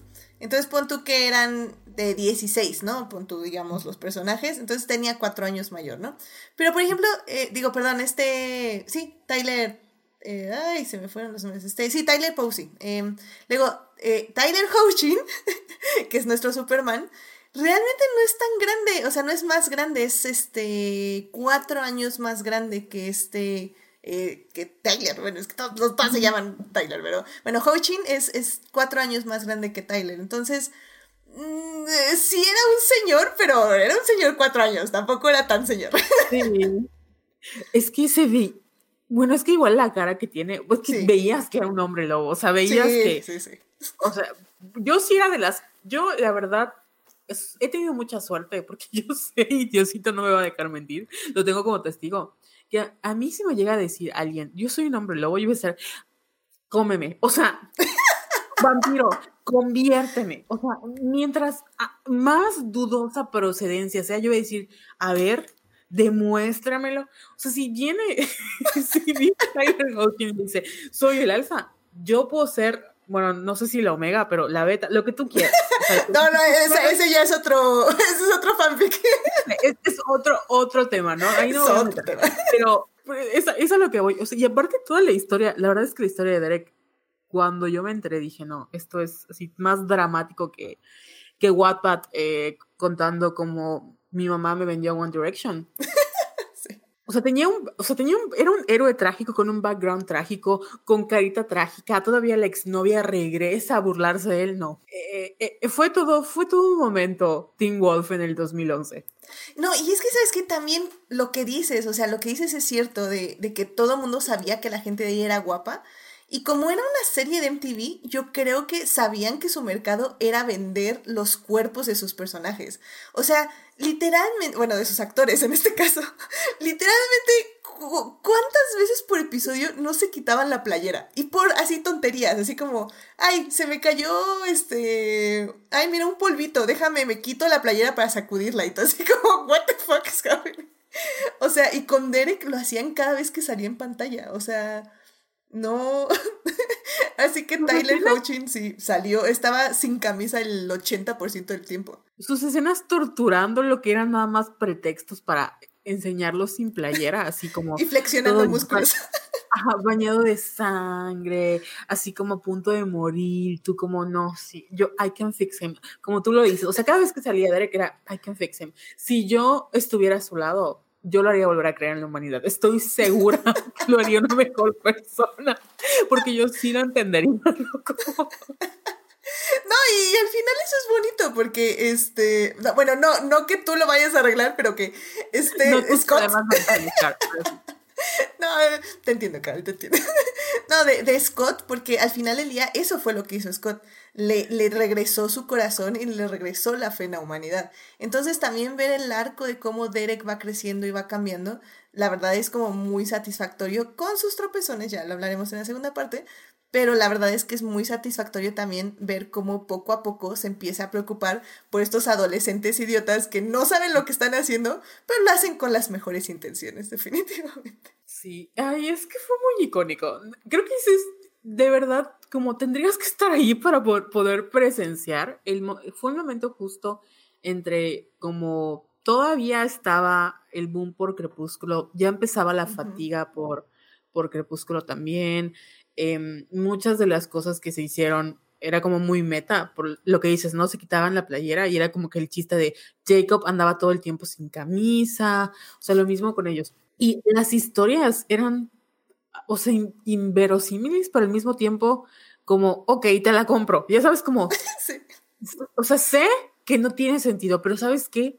Te voy a creer. te voy a creer porque no me queda de otra y porque, o sea, tiene, tiene la, no recuerdo si es la primera temporada, cuando se quedan encerrados en la escuela. Sí. No sé qué hacían en la escuela. Dije, qué buen episodio. Es uno de mis episodios favoritos porque nunca vemos, entre comillas, al monstruo, pero sabemos que está ahí.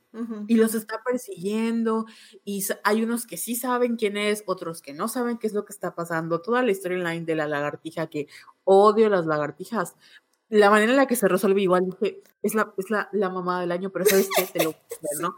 Porque está está bien, está el momento emotivo, porque tiene mucho sentido que le suceda a esta persona, este, si todo este, el, cómo se enfrentaba el pasado con el presente, digo, la, la, la tía, el tío, No, bueno, la, la, familia de Derek, o sea, todos estaban muertos y todos revivían. O sea, era como, what the fuck. Ahorita me acordé, es que yo no, yo hay cosas que tengo como borradas. ¿Te acuerdas de la hermana de Derek, que al principio murió? Ajá, sí, Kate, ¿no? Se llamaba. Ajá, luego revivió. Sí, whatever. Y luego desapareció, ¿verdad? Es que, es que también será el problema, que, que bueno, si quieres ya ahorita ya nos pasamos a la segunda parte, pero es que muchos personajes desaparecían, así de la nada, era literalmente la, a la siguiente temporada era la línea de, ah, es que se mudó, eh, o, o, y si les iba bien, porque si les iba mal, los mataban en el primer episodio.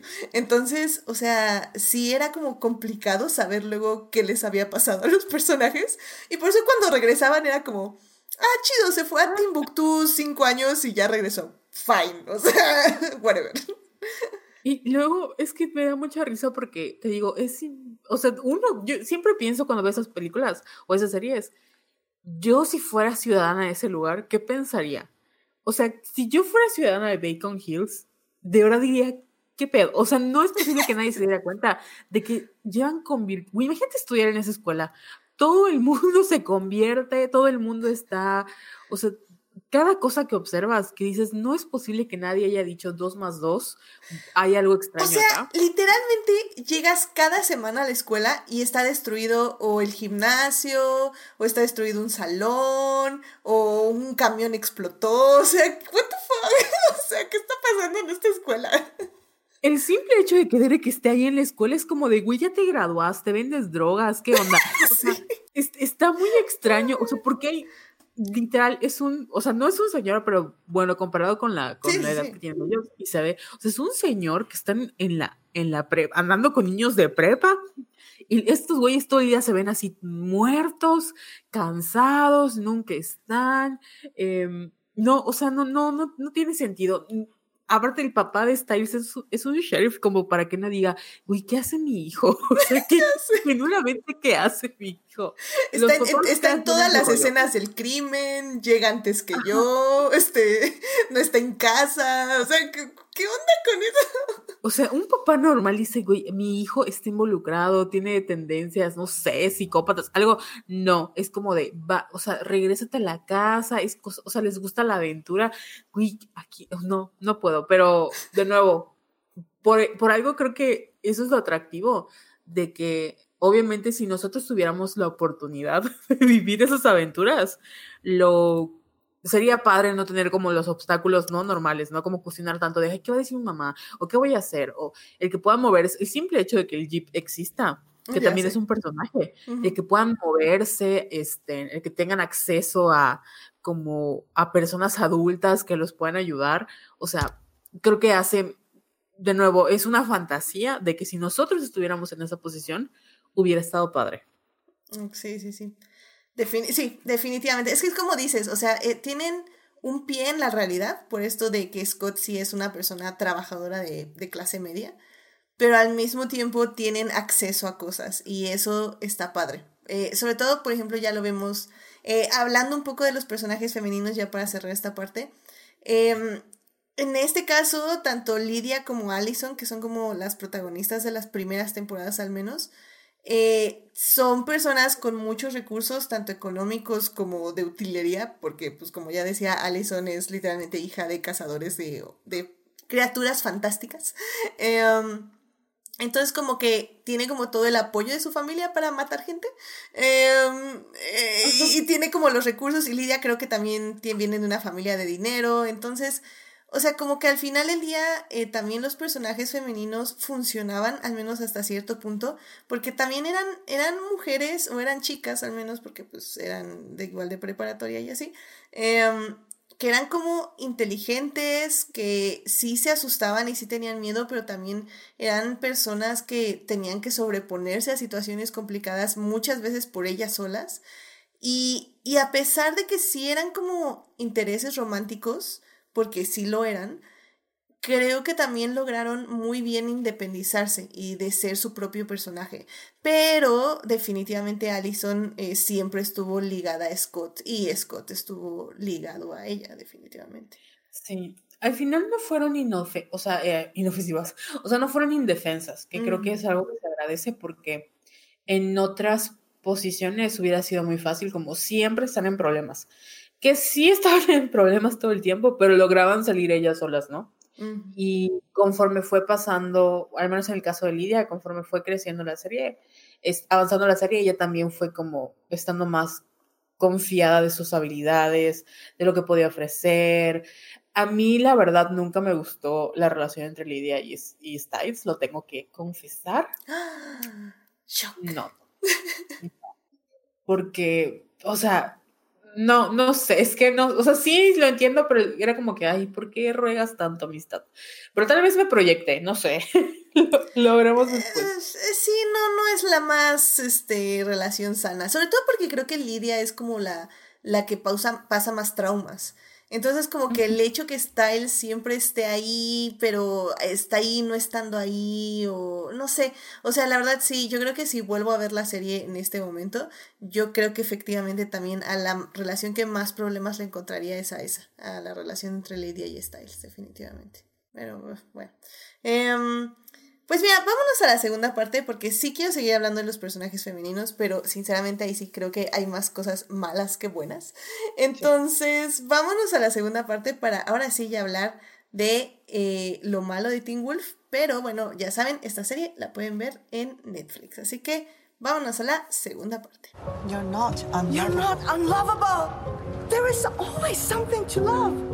Muy bien, ya estamos aquí en la segunda parte de este podcast. Estamos hablando de la serie de Teen Wolf. En la primera parte hablamos de todo lo bueno de la serie, de esas seis temporadas que pueden ver en Netflix.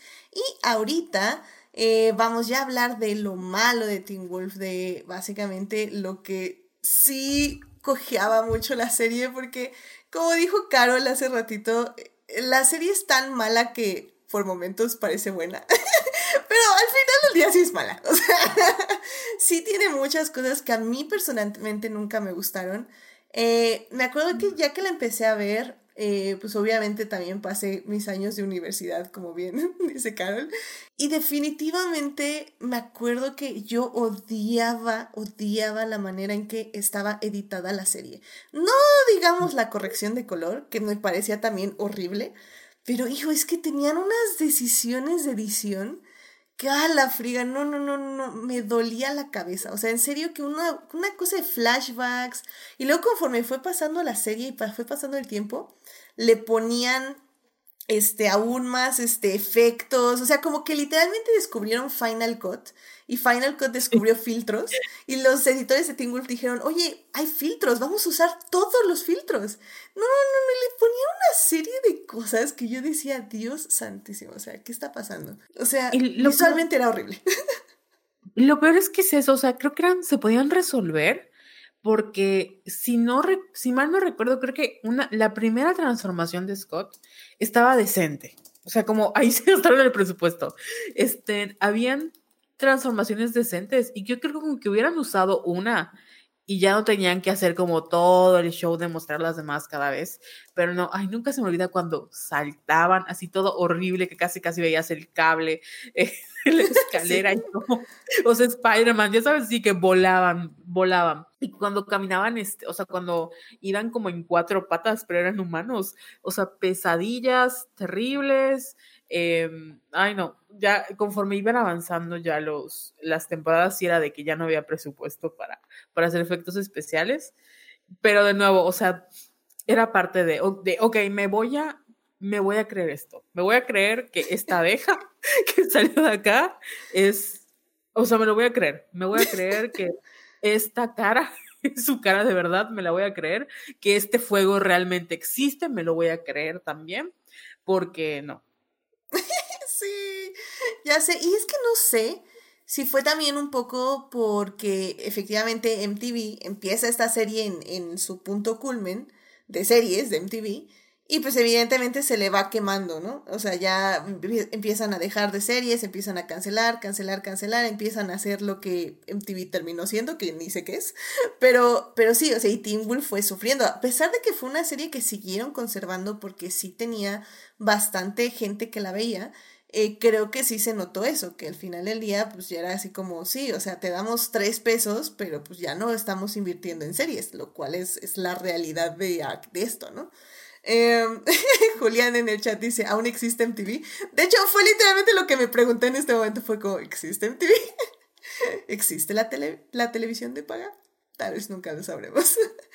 pero, pero sí, y luego también algo que me molestaba mucho de Teen Wolf a mí, era que creaban unas historias muy buenas durante cada temporada que tiene, como 12 episodios más o menos, ¿no?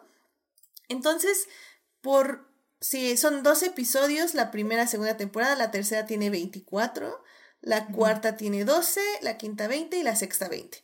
Y estos de 20 y 24 la partían en dos. Era casi siempre se estrenaba como la temporada A y luego la temporada B. Eh, unos meses después. Y me acuerdo que, o sea, me encantaban los primeros, no sé, ocho episodios, que eran muy, muy buenos, desarrollaban súper bien la trama, los personajes, bla, bla. Y los últimos dos, tres episodios, a la frega, o sea, todo ocurría en tres segundos, todos hacían decisiones que jamás hubieran hecho, o sea, que se las sacaron literalmente de la manga los escritores, y era una resolución que no tenía nada que ver con todo lo anterior, y tú así como, ¿qué está pasando? O sea, ¿Alguien planeó esa temporada?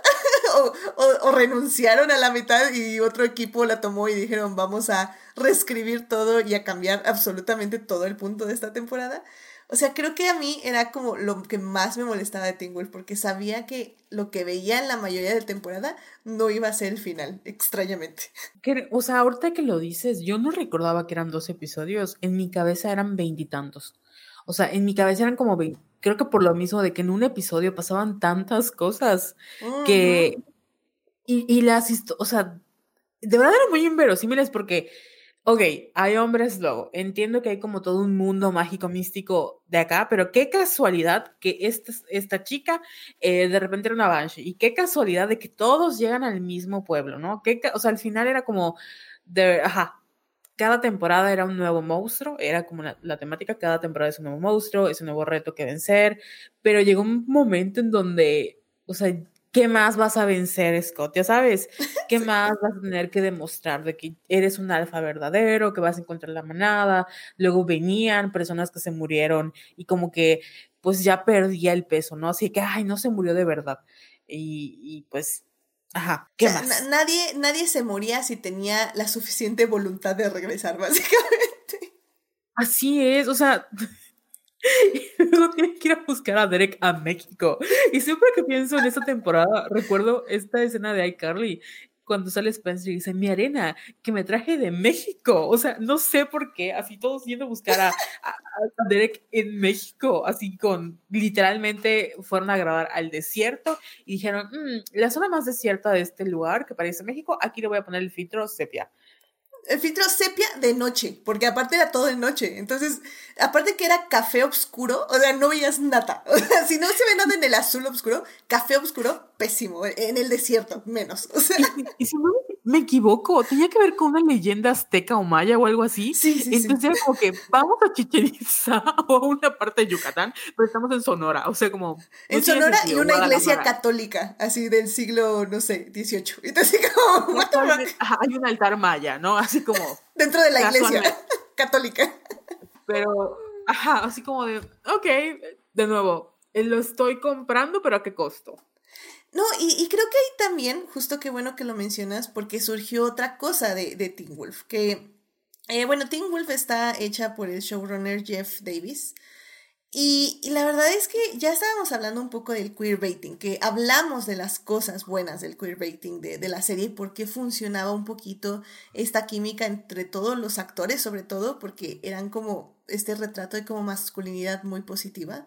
En, eh, eh, con muchas comillas y denle espacio, ¿eh? O sea... Era como soft, ¿no?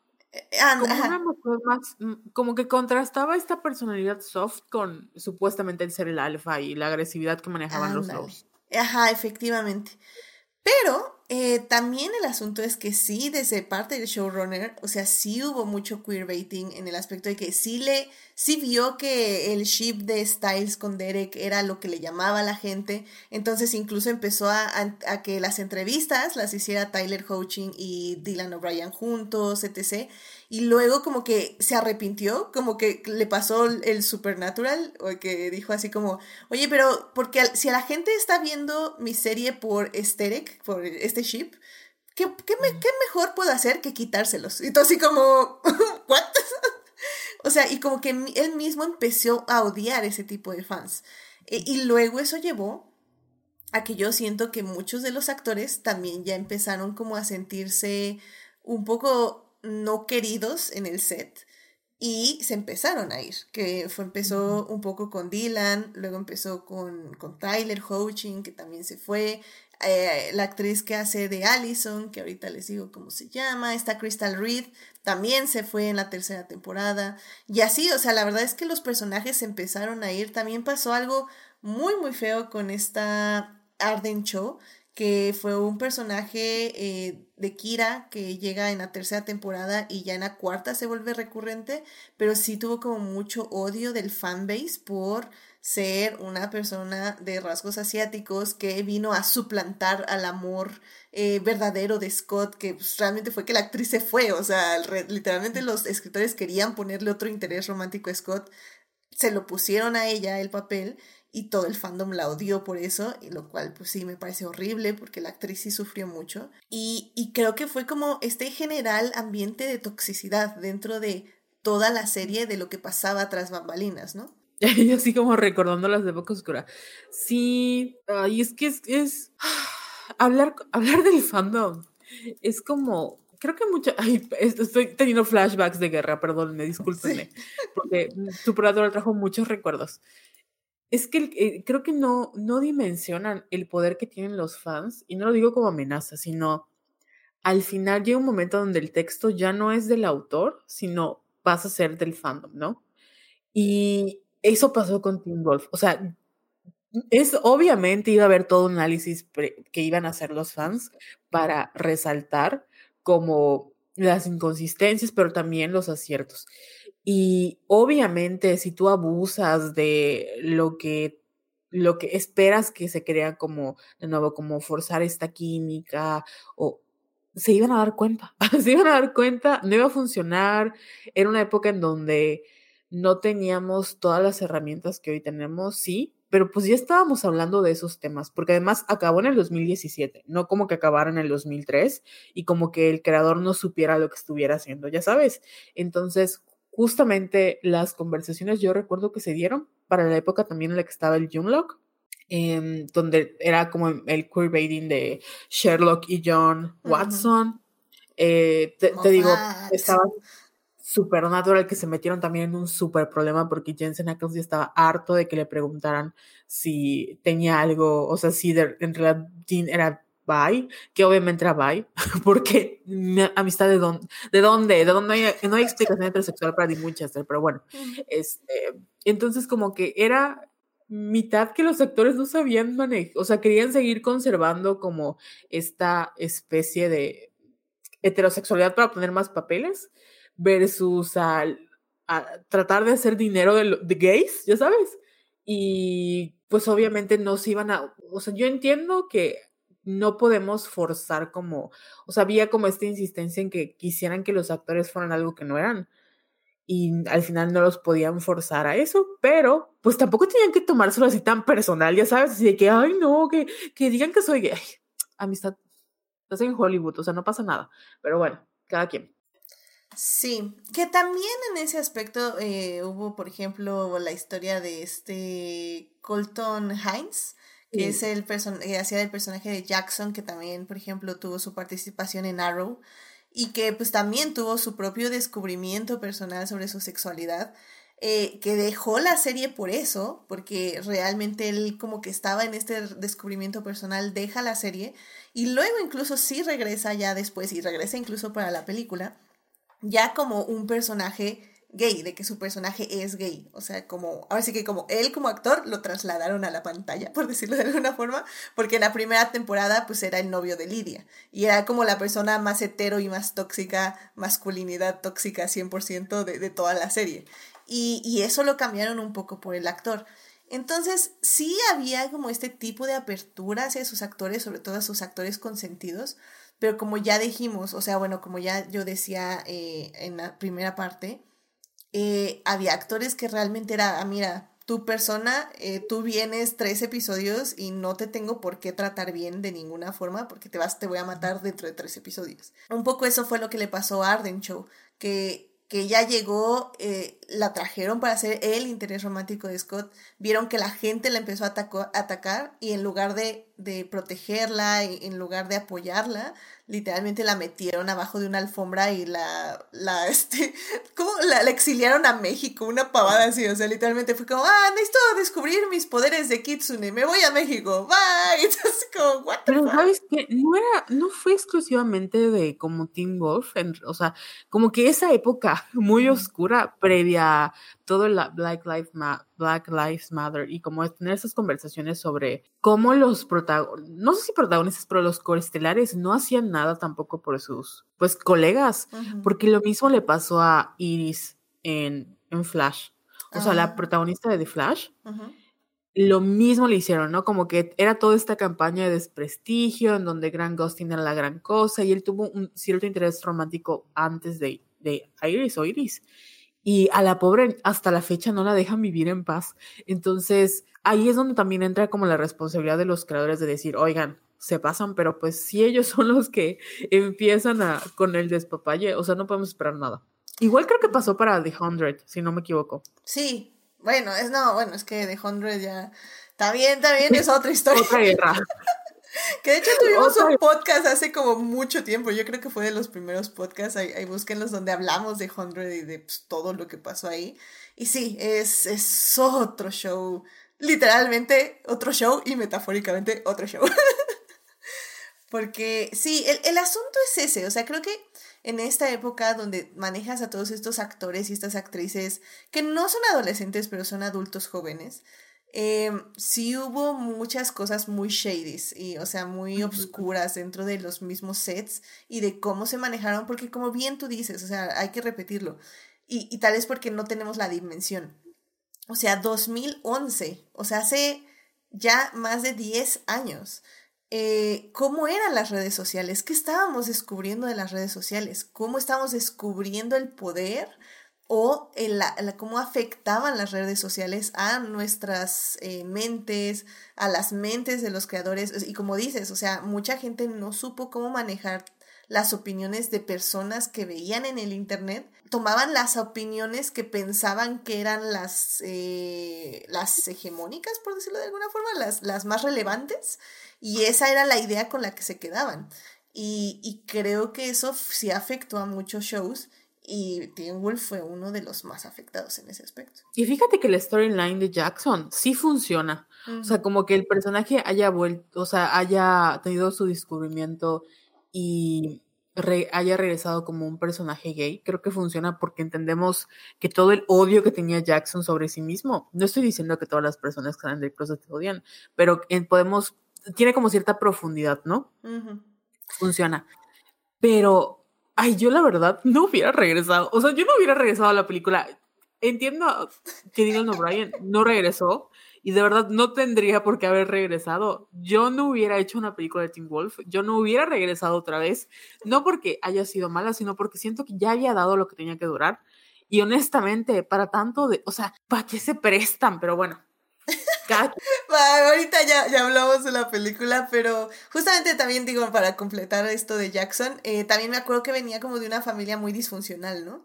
Entonces, eh, era como esa proyección de la hipermasculinidad, porque de hecho él era la proyección de la hipermasculinidad en el aspecto de que tenía que siempre estar entrenando, su cuerpo tenía que estar como al 100, quería que Lidia fuera la novia perfecta, o sea, hipermasculinidad tóxica literal.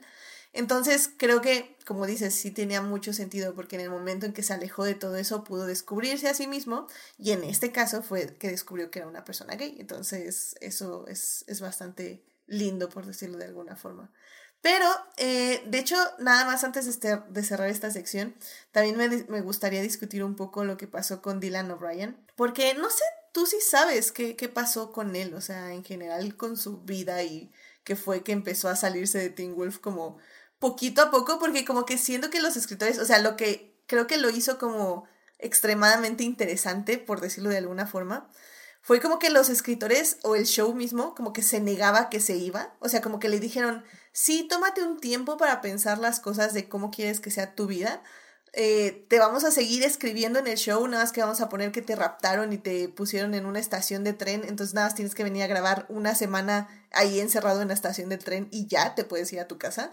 Em, pero te vamos a seguir teniendo en el show. Y como que poco a poco, o sea, él empezó a decirles, no, no regreso, no regreso, no regreso, hasta que no regresó. Y, y como que el show siempre se negó, porque efectivamente después de la excelente tercera temporada, eh, siendo que los escritores o el showrunner empezaron a depender más de Styles, que era un coprotagonista, que, desde, de su, de, que, que depender de su protagonista. La verdad es que no me sé el chisme, pero mira, a simple, a simple vista yo sé que Dylan estaba pensando en mejor. No es que fuera un mal proyecto, pero, o sea, él ya había protagonizado su propia, su propia saga de, de películas. Y por lo poco que sé de él, es un ser humano decente. Entonces, no, no tengo, o sea, no voy a meter las manos al fuego por él, pero estoy muy segura que algo no le gustó y dijo, mm, not y poco a poco se fue alejando. Pero cuéntame, o sea, ¿sabes el chisme? Eh, no me lo sé muy, muy bien. Sé que todo empieza cuando tiene un accidente en, de un, en un carro y, creo, y si tiene que tener como varios meses este, de médicos, de atención médica. Eh, no, no sé exactamente bien le pasa, no sé si tiene que estar en el hospital o simplemente es como recobrarse de toda la situación que vivió en ese momento. Pero justo es cuando decide, y, creo que fue cuando a las películas también de Maze Runner les empieza a ir mal en la crítica, porque si bien su actuación está muy buena, las pelis no fueron un divergente o no fueron unos Hunger Games, que era lo que se esperaba en ese momento, ¿no? Que todas ese tipo de sagas fueran el hitazo del, del momento, y Maze Runner no lo fue. Entonces creo que le llevó, según yo, como un tiempo de retirarse de la actuación, como que dijo no, o sea, no está funcionando, o sea, es, mi carrera no está funcionando y, ya no quiero ser ese personaje de, de justamente apocalipsis, posapocalipsis, fantasía juvenil y ya no quiero actuar aquí porque creo que como que él sí quería como, tal vez como actuar como más, como dices, más serio pero como que sintió que el, camino no lo estaba llevando por allá. Y según yo por eso se aleja de los reflectores, pero luego ya no sé si, si volvió a regresar o si ahorita está haciendo algo, la verdad. Porque lo último que hizo fue Love and Monsters en el 2020. Y claro que hizo el video de Taylor Swift All Too Well, Taylor's Version from the Vault. O sea, hizo, eh, fue el papel de Jake Gyllenhaal pero él hizo algunas, no sé si fue, como dices tú, ese año, pero sí había hecho algunas rom-coms por allá, porque de hecho su novia, que también no sé qué tanto influyó, o sea, no porque ella haya sido la culpable, sino que le haya tocado como vivir esta experiencia em, de, tener una ruptura, eh, es la que salía en, en Girl Boss, la, la serie de Netflix. Mm, sí, sí, sí. No, no recuerdo si se llamaba, bueno, es esta niña que también me queda muy bien. Entonces, creo que tuvo una película con ella, tuvo varias, pero no sé si es, de verdad, no, a mí me queda muy bien. No sé si es su carita o porque no ha encontrado el proyecto adecuado o porque todavía seguimos pensando que él es Styles, que como que todavía no ha, siento que no ha encontrado su lugar como en él, como en su carrera actual. Y lo último que ha hecho, pues, es hacer em, de Jake Gyllenhaal en el video de Taylor Swift, que lo hace muy bien. Dylan, yo te creo que eres un imbécil, aunque sé que eres un ser humano decente. Espero. ya su última, su última control. Y, es uno de los pocos actores de como esas, esos sagas juveniles que la gente lo sigue queriendo. O sea, como mm. tanto él como Logan Herman y Josh Hutcherson, creo que son como de los tres pilares de, la, de las sagas adolescentes. Y a mí me dio mucha pena que Maze Runner no haya funcionado porque creo realmente que él hizo un buen papel en esa película. Hizo una muy buena película. Pero bueno, cada quien. No toda la gente tiene gusto. Está bien, lo entiendo y lo acepto. No, y es que lo que estoy viendo es que, bueno, fueron tres películas de Maze Runner. Eh, la primera fue del 2014, la segunda del 2015. Y que se grabaron literalmente, yo creo que espalda a espalda. Y luego en el 2018 fue la tercera. O sea, él realmente por lo que veo no ha parado de grabar realmente. Yo creo que más bien fue eso que tú dices, como que empezó a dudar un poco de que Teen Wolf realmente le estuviera ofreciendo algo así como para el futuro. Y yo creo que por eso también dijo, ¿sabes qué? O sea, ya, bye. Pero bueno, o sea, sí está haciendo cosas, pero definitivamente, como dices, tal vez no ha encontrado como ese proyecto que, que lo lleve. O sea, como que siento que igual está atrapado como entre el género de fantasía y tal vez un poco el género de acción. Y no sé si alguien algún día lo busque justo para algo más ah, dramático. Sí, es cierto, es una película que me gusta mucho. Ahorita me acordé. Em, donde sale, él no sé cómo se convierte en un asesino a sueldo por alguna extraña razón. Ah, sí, no la he visto, pero creo que sí sé cuál hablas. American Assassin. creo que creo que es esa, donde o sea, no es spoiler, pero la película empieza porque mm, hay como un, creo que bueno está en México, en Cancún, y hay como una balacera y se muere su novia, ¿no? Entonces como eso lo trauma y se quiere convertir como así en el, para, para buscar y cazar, o sea, otro John McCain que, o sea, nada lo mata, ya sabes, entonces como que está en ese rumbo, pero mm, es que realmente es muy bueno, tiene como ese, eh, no recuerdo el nombre que le ponen, pero lo tiene también Jensen Ackles, de que son muy buenos para actuar como físicamente, son muy buenos actores físicos. Pero siento que no ha encontrado de nuevo como ese proyecto que lo haga resaltar. A mí en The Maze me gustó mucho y me da mucha pena que no haya podido tener su despunte, pero sé que en Estados Unidos lo quieren, como que la gente lo considera todavía como uno de sus pilares adolescentes. Sí, y además se ve, como dices, o sea, se ve en general, como no pongamos las manos en el fuego, porque hombres, pero este, se ve que es una persona decente, o sea, de hecho sí, ahorita estaba viendo aquí que, y sí, yo también lo sé un poco, porque Tyler Posey, como dices, está un poco desatado en general en la vida, pero eh, realmente Tyler Posey también tiene como el corazón en el lugar correcto, sobre todo en causas. Entonces, por lo que veo, sí quedaron como muy amigos y se han unido a varias este, eh, campañas de anti-bullying, este, de justo de un estado en Estados Unidos que eh, prohibió el matrimonio entre personas del mismo sexo y se, se, se juntaron para estar en contra de eso. O sea, creo que también es como muy eh, alturista.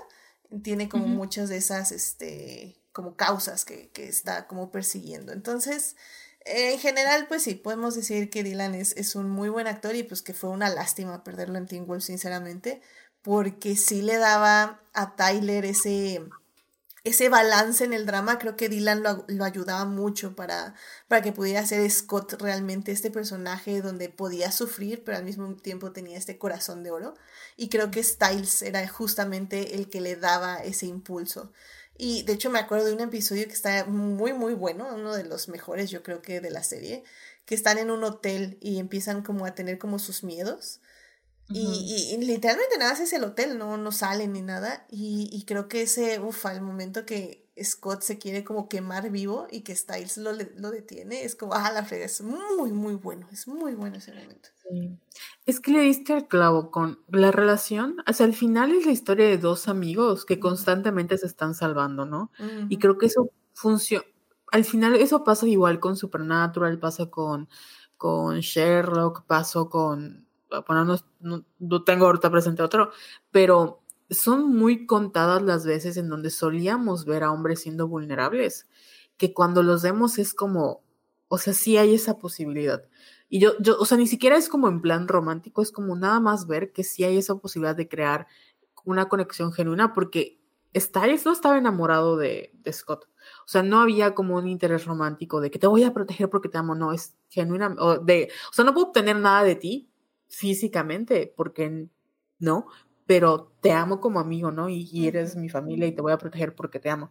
Entonces, ahí también recayó mucho el éxito de, no sé, si, no solo con él y con esas relaciones en, específico, pero sí, sí entiendo el poder verlos vulnerables, el poder, además eran personajes de una u otra manera que eran nobles, o sea, de verdad pudieron haber sido peores, pero tenían como buen corazón y funcionaban muy bien. Entonces, el que ambos estuvieran uno siendo un poco más positivo que el otro, otro este, tratando de ver siempre el, qué es lo correcto en el asunto y que siempre hay una mejor, un, camino mejor que la alternativa de lastimar a otros, sirvió muchísimo como para darle, este, como para que pues, la gente se enamorara del proyecto. Sí, luego hay, hay gente que dice, no, es que ustedes shipean todo, o sea, ven dos piedras y las shipean y así. Y, no dudo que haya fix, o sea, no dudo que haya fix este, de Scott con Styles, pero realmente no, o sea, realmente es una muy, muy, muy grande minoría en el aspecto de que sí, es una amistad y se le ve amistad y creo que es eso, es lo que dices. Creo que eh, algo positivo que tal vez no remarcamos en la primera parte es que Teen Wolf es sobre amistades masculinas y amistades masculinas de lo más positivas que pueden llegar a ser con sus todos sus asteriscos porque el guion es una basura, pero eh, realmente creo que eso era lo que funcionaba y por eso yo creo que las últimas temporadas, las temporadas 4, 5 y 6, fueron como de las peores porque quitaste la dinámica de amigos, quitaste la dinámica de amistad y trataron de hacer que ahora Scott fuera el mentor y el padre de otros personajes más jóvenes y lo logran en cierta forma, pero pues le falta ese apoyo a Scott, o sea, Scott como que no, nunca llega a caer con nadie porque se le va a su mentor, se le va a su mejor amigo y como que se queda solo y no puede como nivelar los los niveles dramáticos y de preguntas existenciales, porque ya lo dejaron también sin novia y ya, con, con el, problema que estuvo con Kira, pues ya también le quitaron todo interés amoroso, ya era un monje el pobre. Entonces, o sea, realmente creo que ahí fue donde falló la serie y, y ya no sabían qué hacer con estos personajes porque literalmente perdieron lo, de lo que se trataba la serie, que era una amistad, que era mm. la amistad entre dos amigos, ¿no? Y, eso es lo que hacía especial como, como Scott al final, ¿no? De que no estaba solo. O sea, sí habían como fuerzas mayores en su contra, pero no estaba solo. Entonces, lo deja solo, pero, o sea, ¿a qué costo? Se va a quedar solo, siendo mentor de qué, si todavía le faltaba por aprender. Entonces, em, como el contraste, se volvió a Derek, ¿no? Y pues Derek tenía un pasado trágico, pero porque su vida había sido muy trágica, Scott todavía podía rescatarse a sí mismo, ¿no? Entonces, como que no le dieron esa oportunidad de poder, como, yo creo que no, no, no fue malo que fuera un mentor, pero fue muy pronto un mentor. Sí. Y como dices tú, fue por culpa de, pues ya no había gente, ¿no? Entonces, hubiera estado bien que eso hubiera pasado en la película, que eso hubiera sido el final de la serie, pero no la, después de la tercera temporada, que fue como el pico. Sí, sí fue complicado. Sí, sí fue complicado y, y, creo que fue un buen mentor. Le pusieron al personaje de Liam, que lo convierte así como pues, por casualidad literal. Eh, pero y se vuelve su hijo. y la verdad, como relación padre-hijo, funciona muy bien. O sea, la verdad, eh, eh, Scott lo hace lo mejor que puede y se ve, o sea, literalmente es un papá nuevo que está con su hijito loco. Pero, pero es lo que dices, o sea, él se, se siente precipitado y, y como que como digo, rotaban a tantos personajes luego ya tan seguido que no te daba tiempo de construir estas relaciones. Y, y, Liam, por ejemplo, sí era como el hijito de Scott porque pues, lo acaba de convertir y es parte de su manada y la fregada, pero como que nunca les dieron tiempo de realmente formar una relación como Scott lo hizo con Derek. Entonces se siente también muy vacía esa relación. Eh, que ya es por eso creo yo que ya las últimas temporadas pues sí ya dan más tristeza que otra cosa, la verdad. pero bueno, pues mira, vámonos ya a hablar de la película, ya para empezar a, cerrar. Eh, y, pues bueno, vamos, vamos a hablar de lo que fue esto porque fue algo, fue algo definitivamente. Así que vámonos para allá. So don't hold back for anyone. The farther you go, the prouder I'll be. Muy bien, ya estamos aquí en la tercera parte del podcast. Estamos hablando de Teen Wolf. En la, primera en la primera parte hablamos de todo lo bueno de la serie, de estas seis temporadas que pueden ver en Netflix. Y en la segunda parte hablamos de todo lo malo de la serie, que pues bueno, sí, la verdad... Eh, creo que si lo balanceamos hay más cosas malas que buenas, pero como decíamos Carol y yo en la primera parte, sinceramente lo bueno es tan bueno que puedes olvidar lo malo. por decirlo de alguna forma.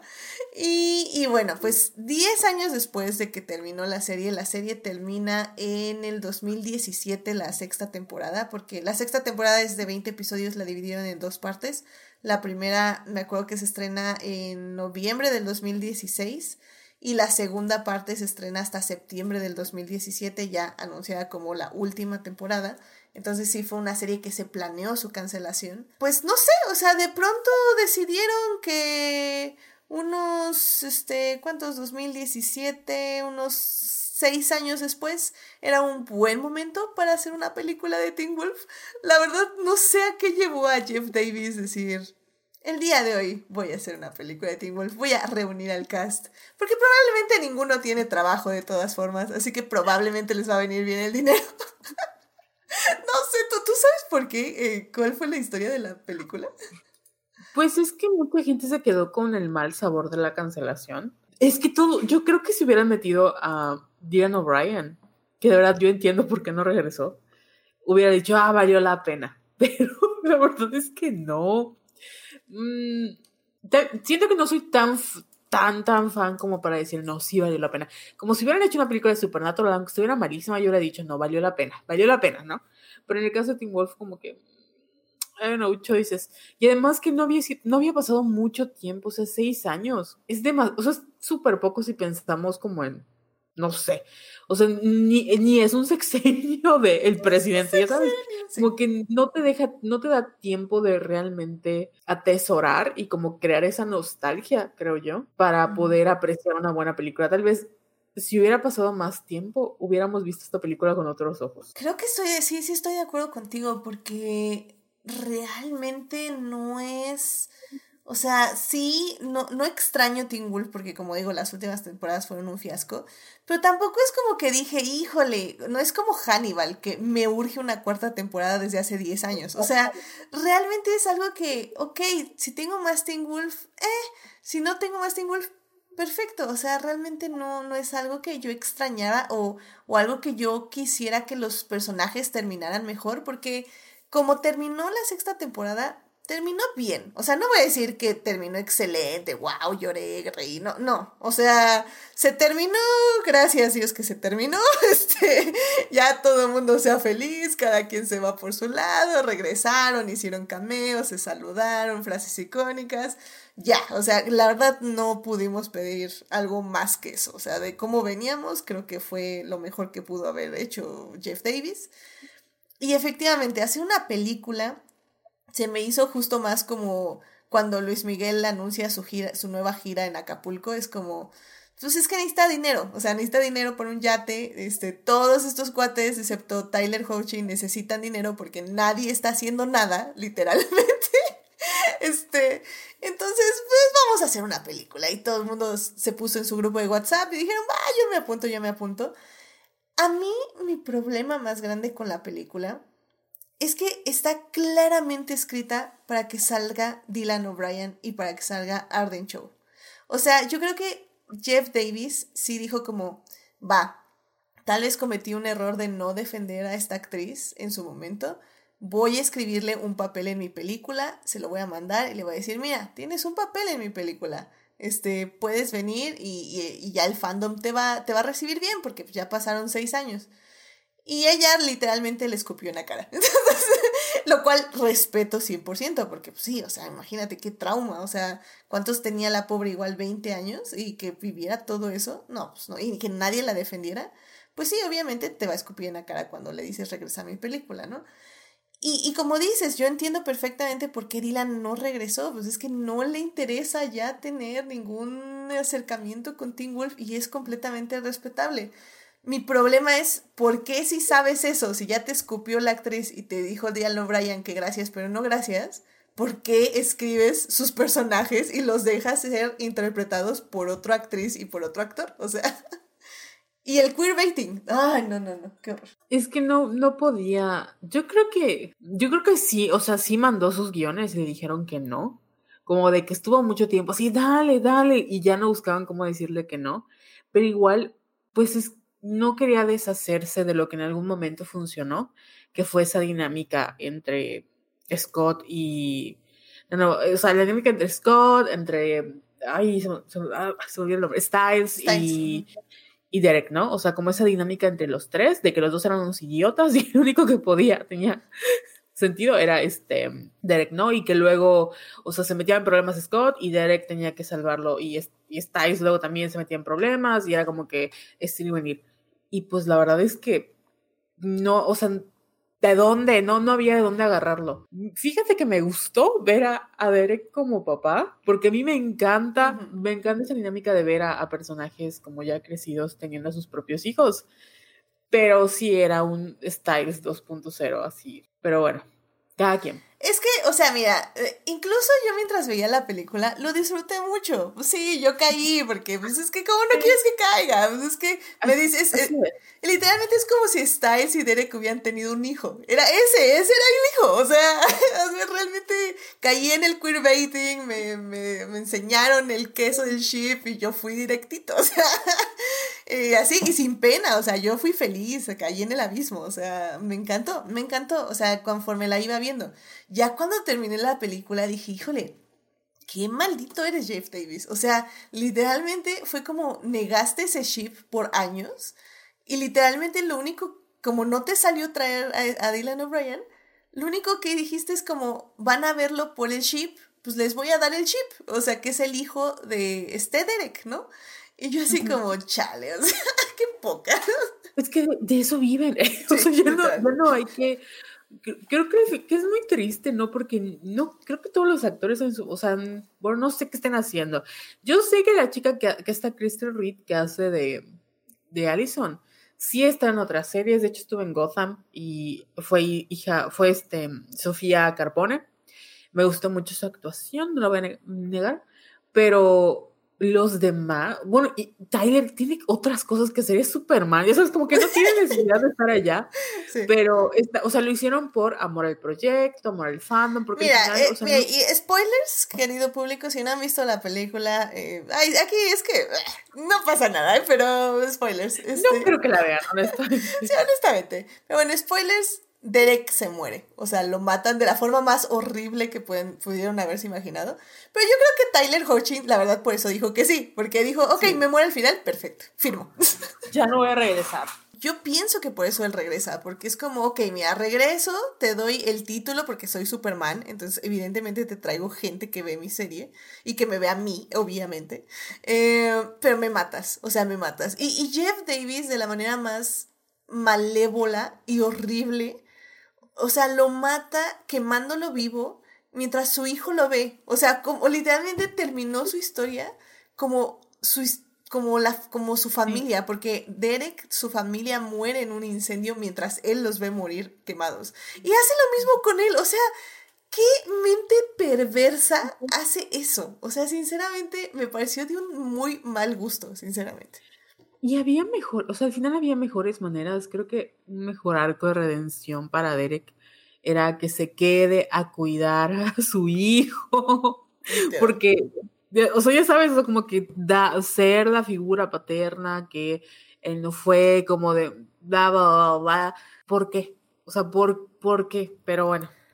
yo igual creo que al final, o sea, Tyler dijo, ya soy Superman, no necesito más de, o sea, vine por amor al arte, honestamente. Entonces, vengo a cerrar como este ciclo y ya sí que me maten, pero, ay no. aparte, yo creo que Tyler dijo, como que, como que siento que quieren hacer otras cinco secuelas y sabes que no tengo el interés de regresar, así que mátenme, bye. Y aparte, pues es que es de los pocos personajes como fundamentales que quedan, porque al final sí está, o sea, está Lidia, está Jackson y etc., pero Derek es el que lo muerde, o sea, no, sí, Derek lo muerde, ¿verdad? ¿O fue Peter? No, fue Peter. Ah, ¿a, ¿a, quién? ¿A Scott? A Tyler, a Scott. A, Scott sí fue este Peter. no, pero al final, o sea, Derek es el que se acerca a Scott, el que inicia todo, como que es el mentor, es el, el, el hermano mayor, ¿no?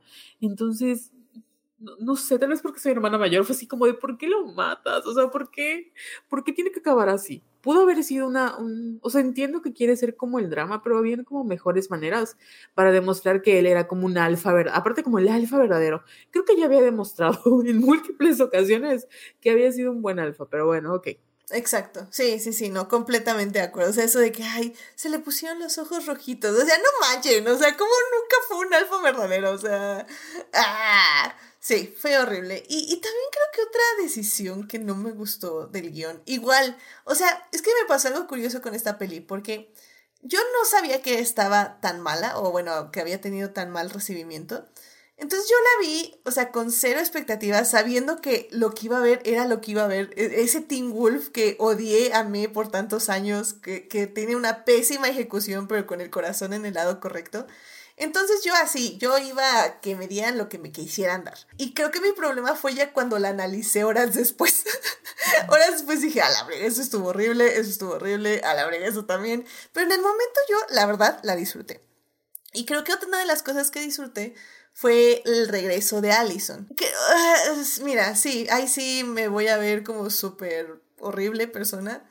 Pero, no, este, porque a mí sí me chocó mucho el cambio de Crystal Reed. O sea, sé que Crystal Reed se ha hecho operaciones o algo en la cara y bien por ella, o sea, cada quien puede hacer lo que quiera con su cuerpo. Mi problema es que como que yo tengo como muy grabada su imagen en mi cabeza, como que es, como decimos, son personas hermosas, todas las personas que están aquí en esta, en esta serie. Y, y, no solo con ella, sino como que con todos, me chocó que ya crecieron mucho. o sea, como que yo les recordaba como estas juventudes y llegan como 10 años después y ya están todos grandes, este, pues sí, pues la edad, pues yo también, yo tengo su edad, o sea, no me estoy burlando porque literalmente soy yo, me estoy viendo en un espejo.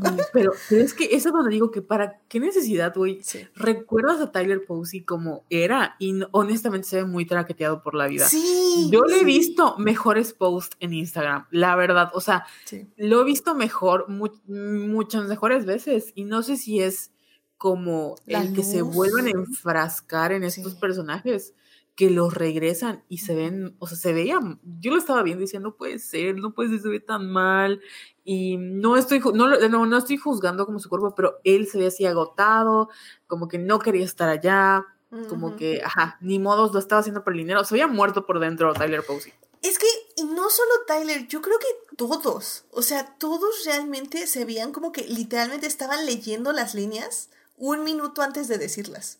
O sea, yo no sentí corazón nadie. Por ejemplo, Colton Hayes me cae muy bien. O sea, creo que en muchos papeles, sobre todo también, por ejemplo, creo que regresa en Flash también. Digo, bueno, en Arrow regresó y así.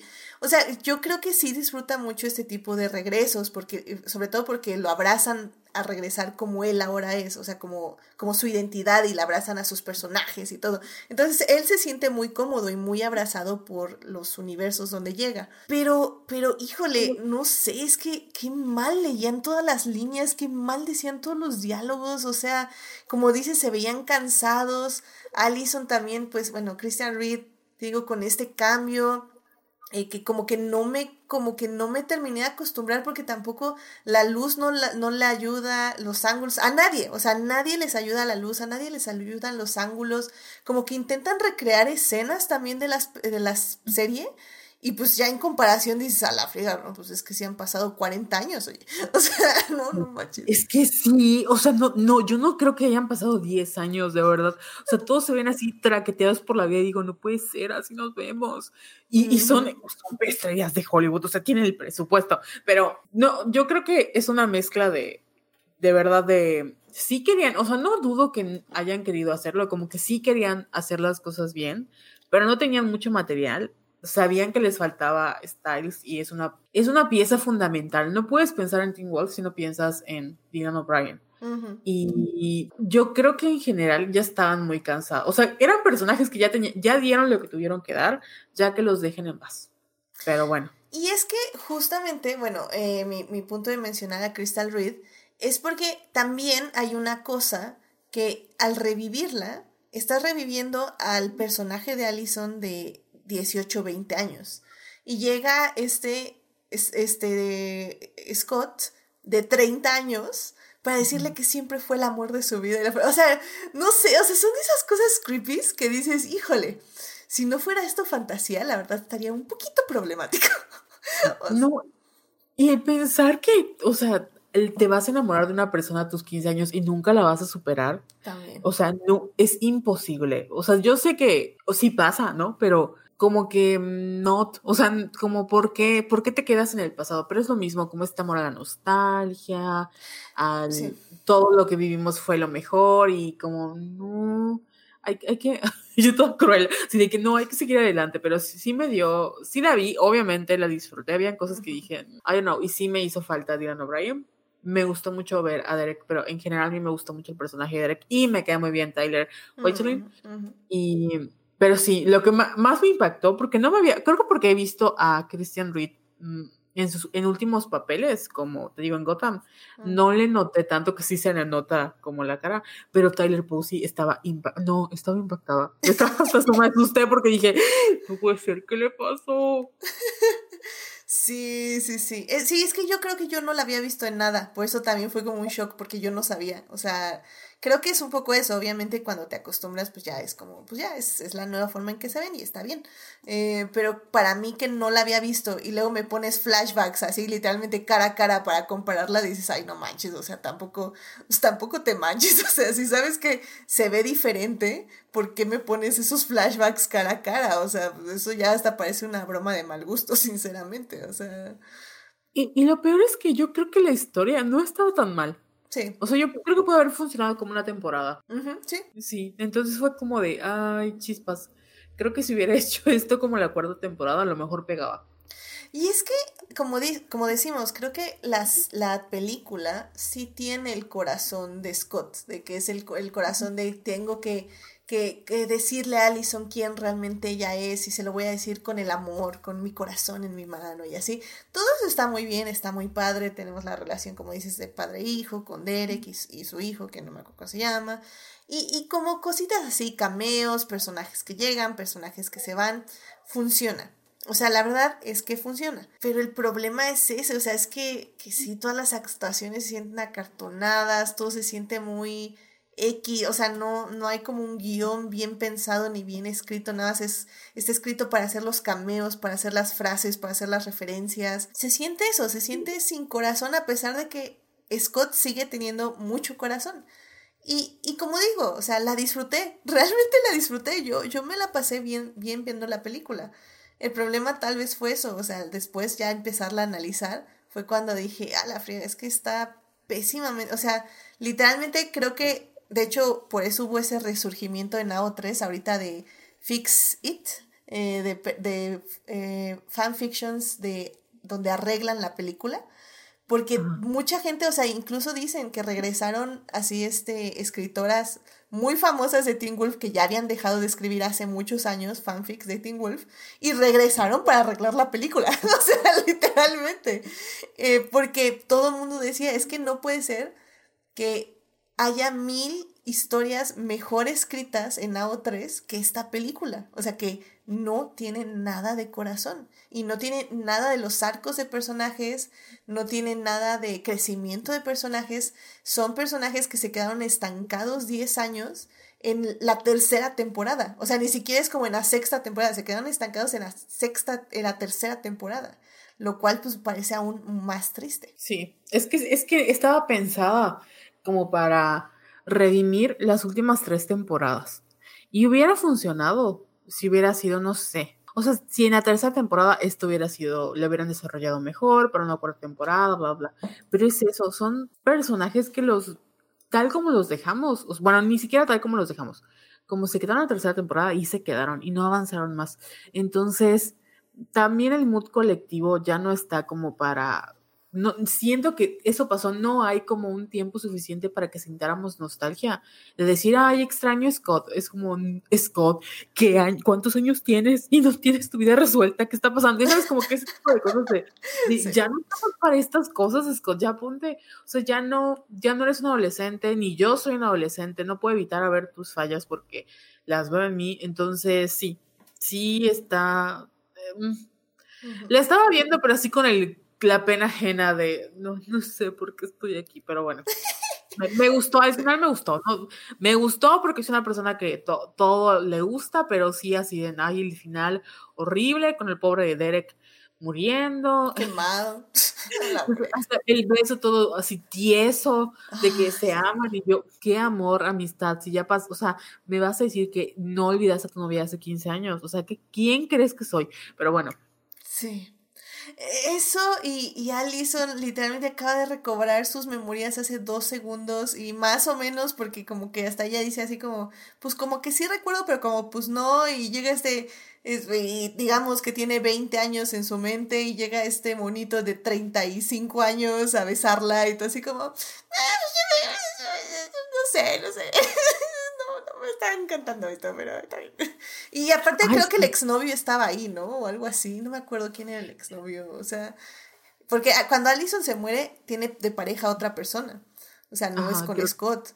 Entonces, o sea, linealmente, si te piensas, si pensamos en el canon, como que no tiene mucho sentido que Allison de repente se enamore otra vez de Scott, porque en la época donde muere, ella ya no estaba enamorada de Scott, efectivamente ella estaba enamorada de otra persona y le dijo que Scott siempre iba a ser como el, su primer amor, pero pues ya había ya avanzado otra persona. Es que no, si yo fuera Alison, o sea, despierto traumatizada no, porque digo, güey, todos son señores. O sea, eso fue como mi primera reacción de que no puede ser, o sea, no puede ser, todos somos señores y, y no. O sea, hay celulares que, o sea, en seis años han pasado muchas cosas. Me morí, ya pasaron diez años y, y tú sigues con lo mismo, o sea, no avanzaste, qué miedo. No, no, sí, sí hubiera sido un trauma para mí. Sí, la verdad que sí. Sí, sí, sí. Son de, por eso digo, son de esas películas que ya que piensas analizar dices, mm, no lo sé, Jeff Davis, como que no estás pensando muy claramente estas cosas, o sea, es un poquito problemático. Ay, pero en fin, pues mira, yo creo que ya con eso podemos cerrar este bonito tema. Eh, no sé si quieras darle a nuestro público una conclusión, ya sea de la película o de la serie. No sé si podrías recomendarla o, que la vean o, no, aléjense. ¿Tú qué dices? Es que yo creo que vale la pena porque para mí es una serie de culto. O sea, tal vez no es una serie de culto como piensas, no sé, este, Twin Peaks, pero es que marcó un antes y un después, o al menos no antes y un después, pero sí es un pilar importante para entender la cultura del fandom. O sea, no puedes, dentro de todos los fandoms importantes que había en Tumblr, dentro de todo como este lore, estaba Tim Wolf y estaba Styles y estaba el Cousin Miguel o Derek. O sea, había como esta química palpable, decir, pero bueno, estaba esta química visible estaban, por algo fue tan popular y no de gratis tuvo esta película, o sea, porque cualquier otro proyecto no hubiera tenido una película, sino porque había gente dispuesta a verla y era rentable hacer una película de Tim Wolf. Entonces, yo les recomendaría que se quedaran honestamente la tercera temporada, luego como que no tiene mucho sentido. A mí en lo personal me gusta también la versión doblada en español, pero me gusta ver las cosas dobladas, entonces si no tiene nada que hacer, la pueden poner de fondo mientras están trabajando y les va a gustar. O sea, yo creo que la primera temporada es muy buena. Más allá de, de todo lo que hemos dicho, en su momento sí tenía como, no sé si porque estaba en la universidad, porque estaba la onda de la, la y porque de alguna u otra forma Scott estaba tratando de, de luchar contra sus poderes. Sí habían ciertos episodios muy interesantes.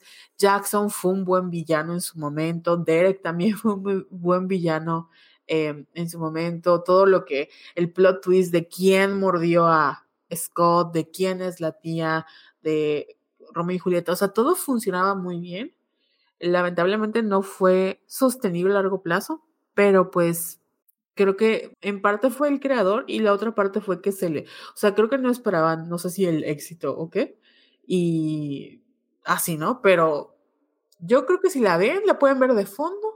Sí necesitan como tener talento para apreciar, no voy a mentir, ¿eh? no todas las personas podemos tener el gusto de apreciar las cosas que son muy malas, pero son muy buenas. Y está divertida, sí está divertida. La verdad no lo pude haber dicho mejor. Eh, yo también creo que está muy divertida, también creo que es una, una serie, sobre todo que pueden poner de fondo. O sea, cosas que no tienes que ponerle mucha atención. Y tiene momentos, como dices, muy divertidos, muy buenos entre personajes, y hay momentos en que literalmente van a dejar de hacer cosas para ver la serie. Y, y, luego van a seguir haciendo cosas porque a los cinco minutos ya valió otra vez todo. Pero, pero como dices, creo que yo también creo que fue eh, una serie icónica que marcó un antes y después, sobre todo de este tipo de series. Tal vez incluso eh, fue, como decíamos en la primera parte, inició en el culmen de estas series de animales, criaturas fantásticas.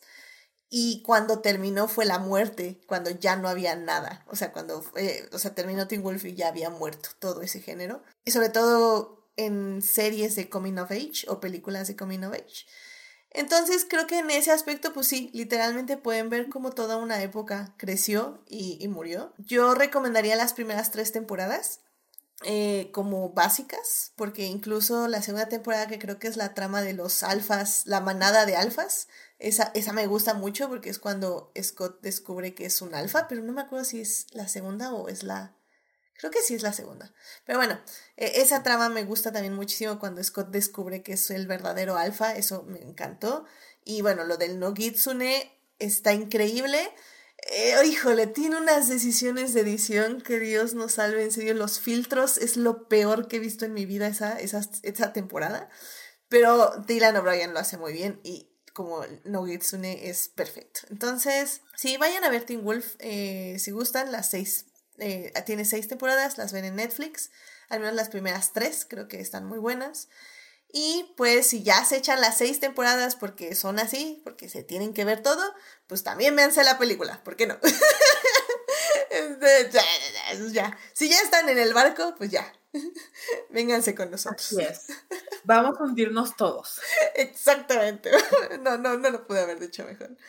Muy bien, pues vámonos entonces ya rápido a las recomendaciones de la semana. Por cierto, eh, la película está en Paramount Plus no está en Netflix, entonces nada más ahí se tienen que cambiar de aplicación para ver la película. Pero bueno, eh, vámonos rápidamente entonces ya a las recomendaciones de la semana para cerrar este programa. My people call me but my enemies call me Namor. Muy bien, ya estamos en las recomendaciones de la semana. Bueno, pues querido público, yo les quiero recomendar The Banshees of Inisherim. Esta película está ahorita en cines y pues básicamente también es una de las películas más nominadas a los Oscars en, esta, en este 2023.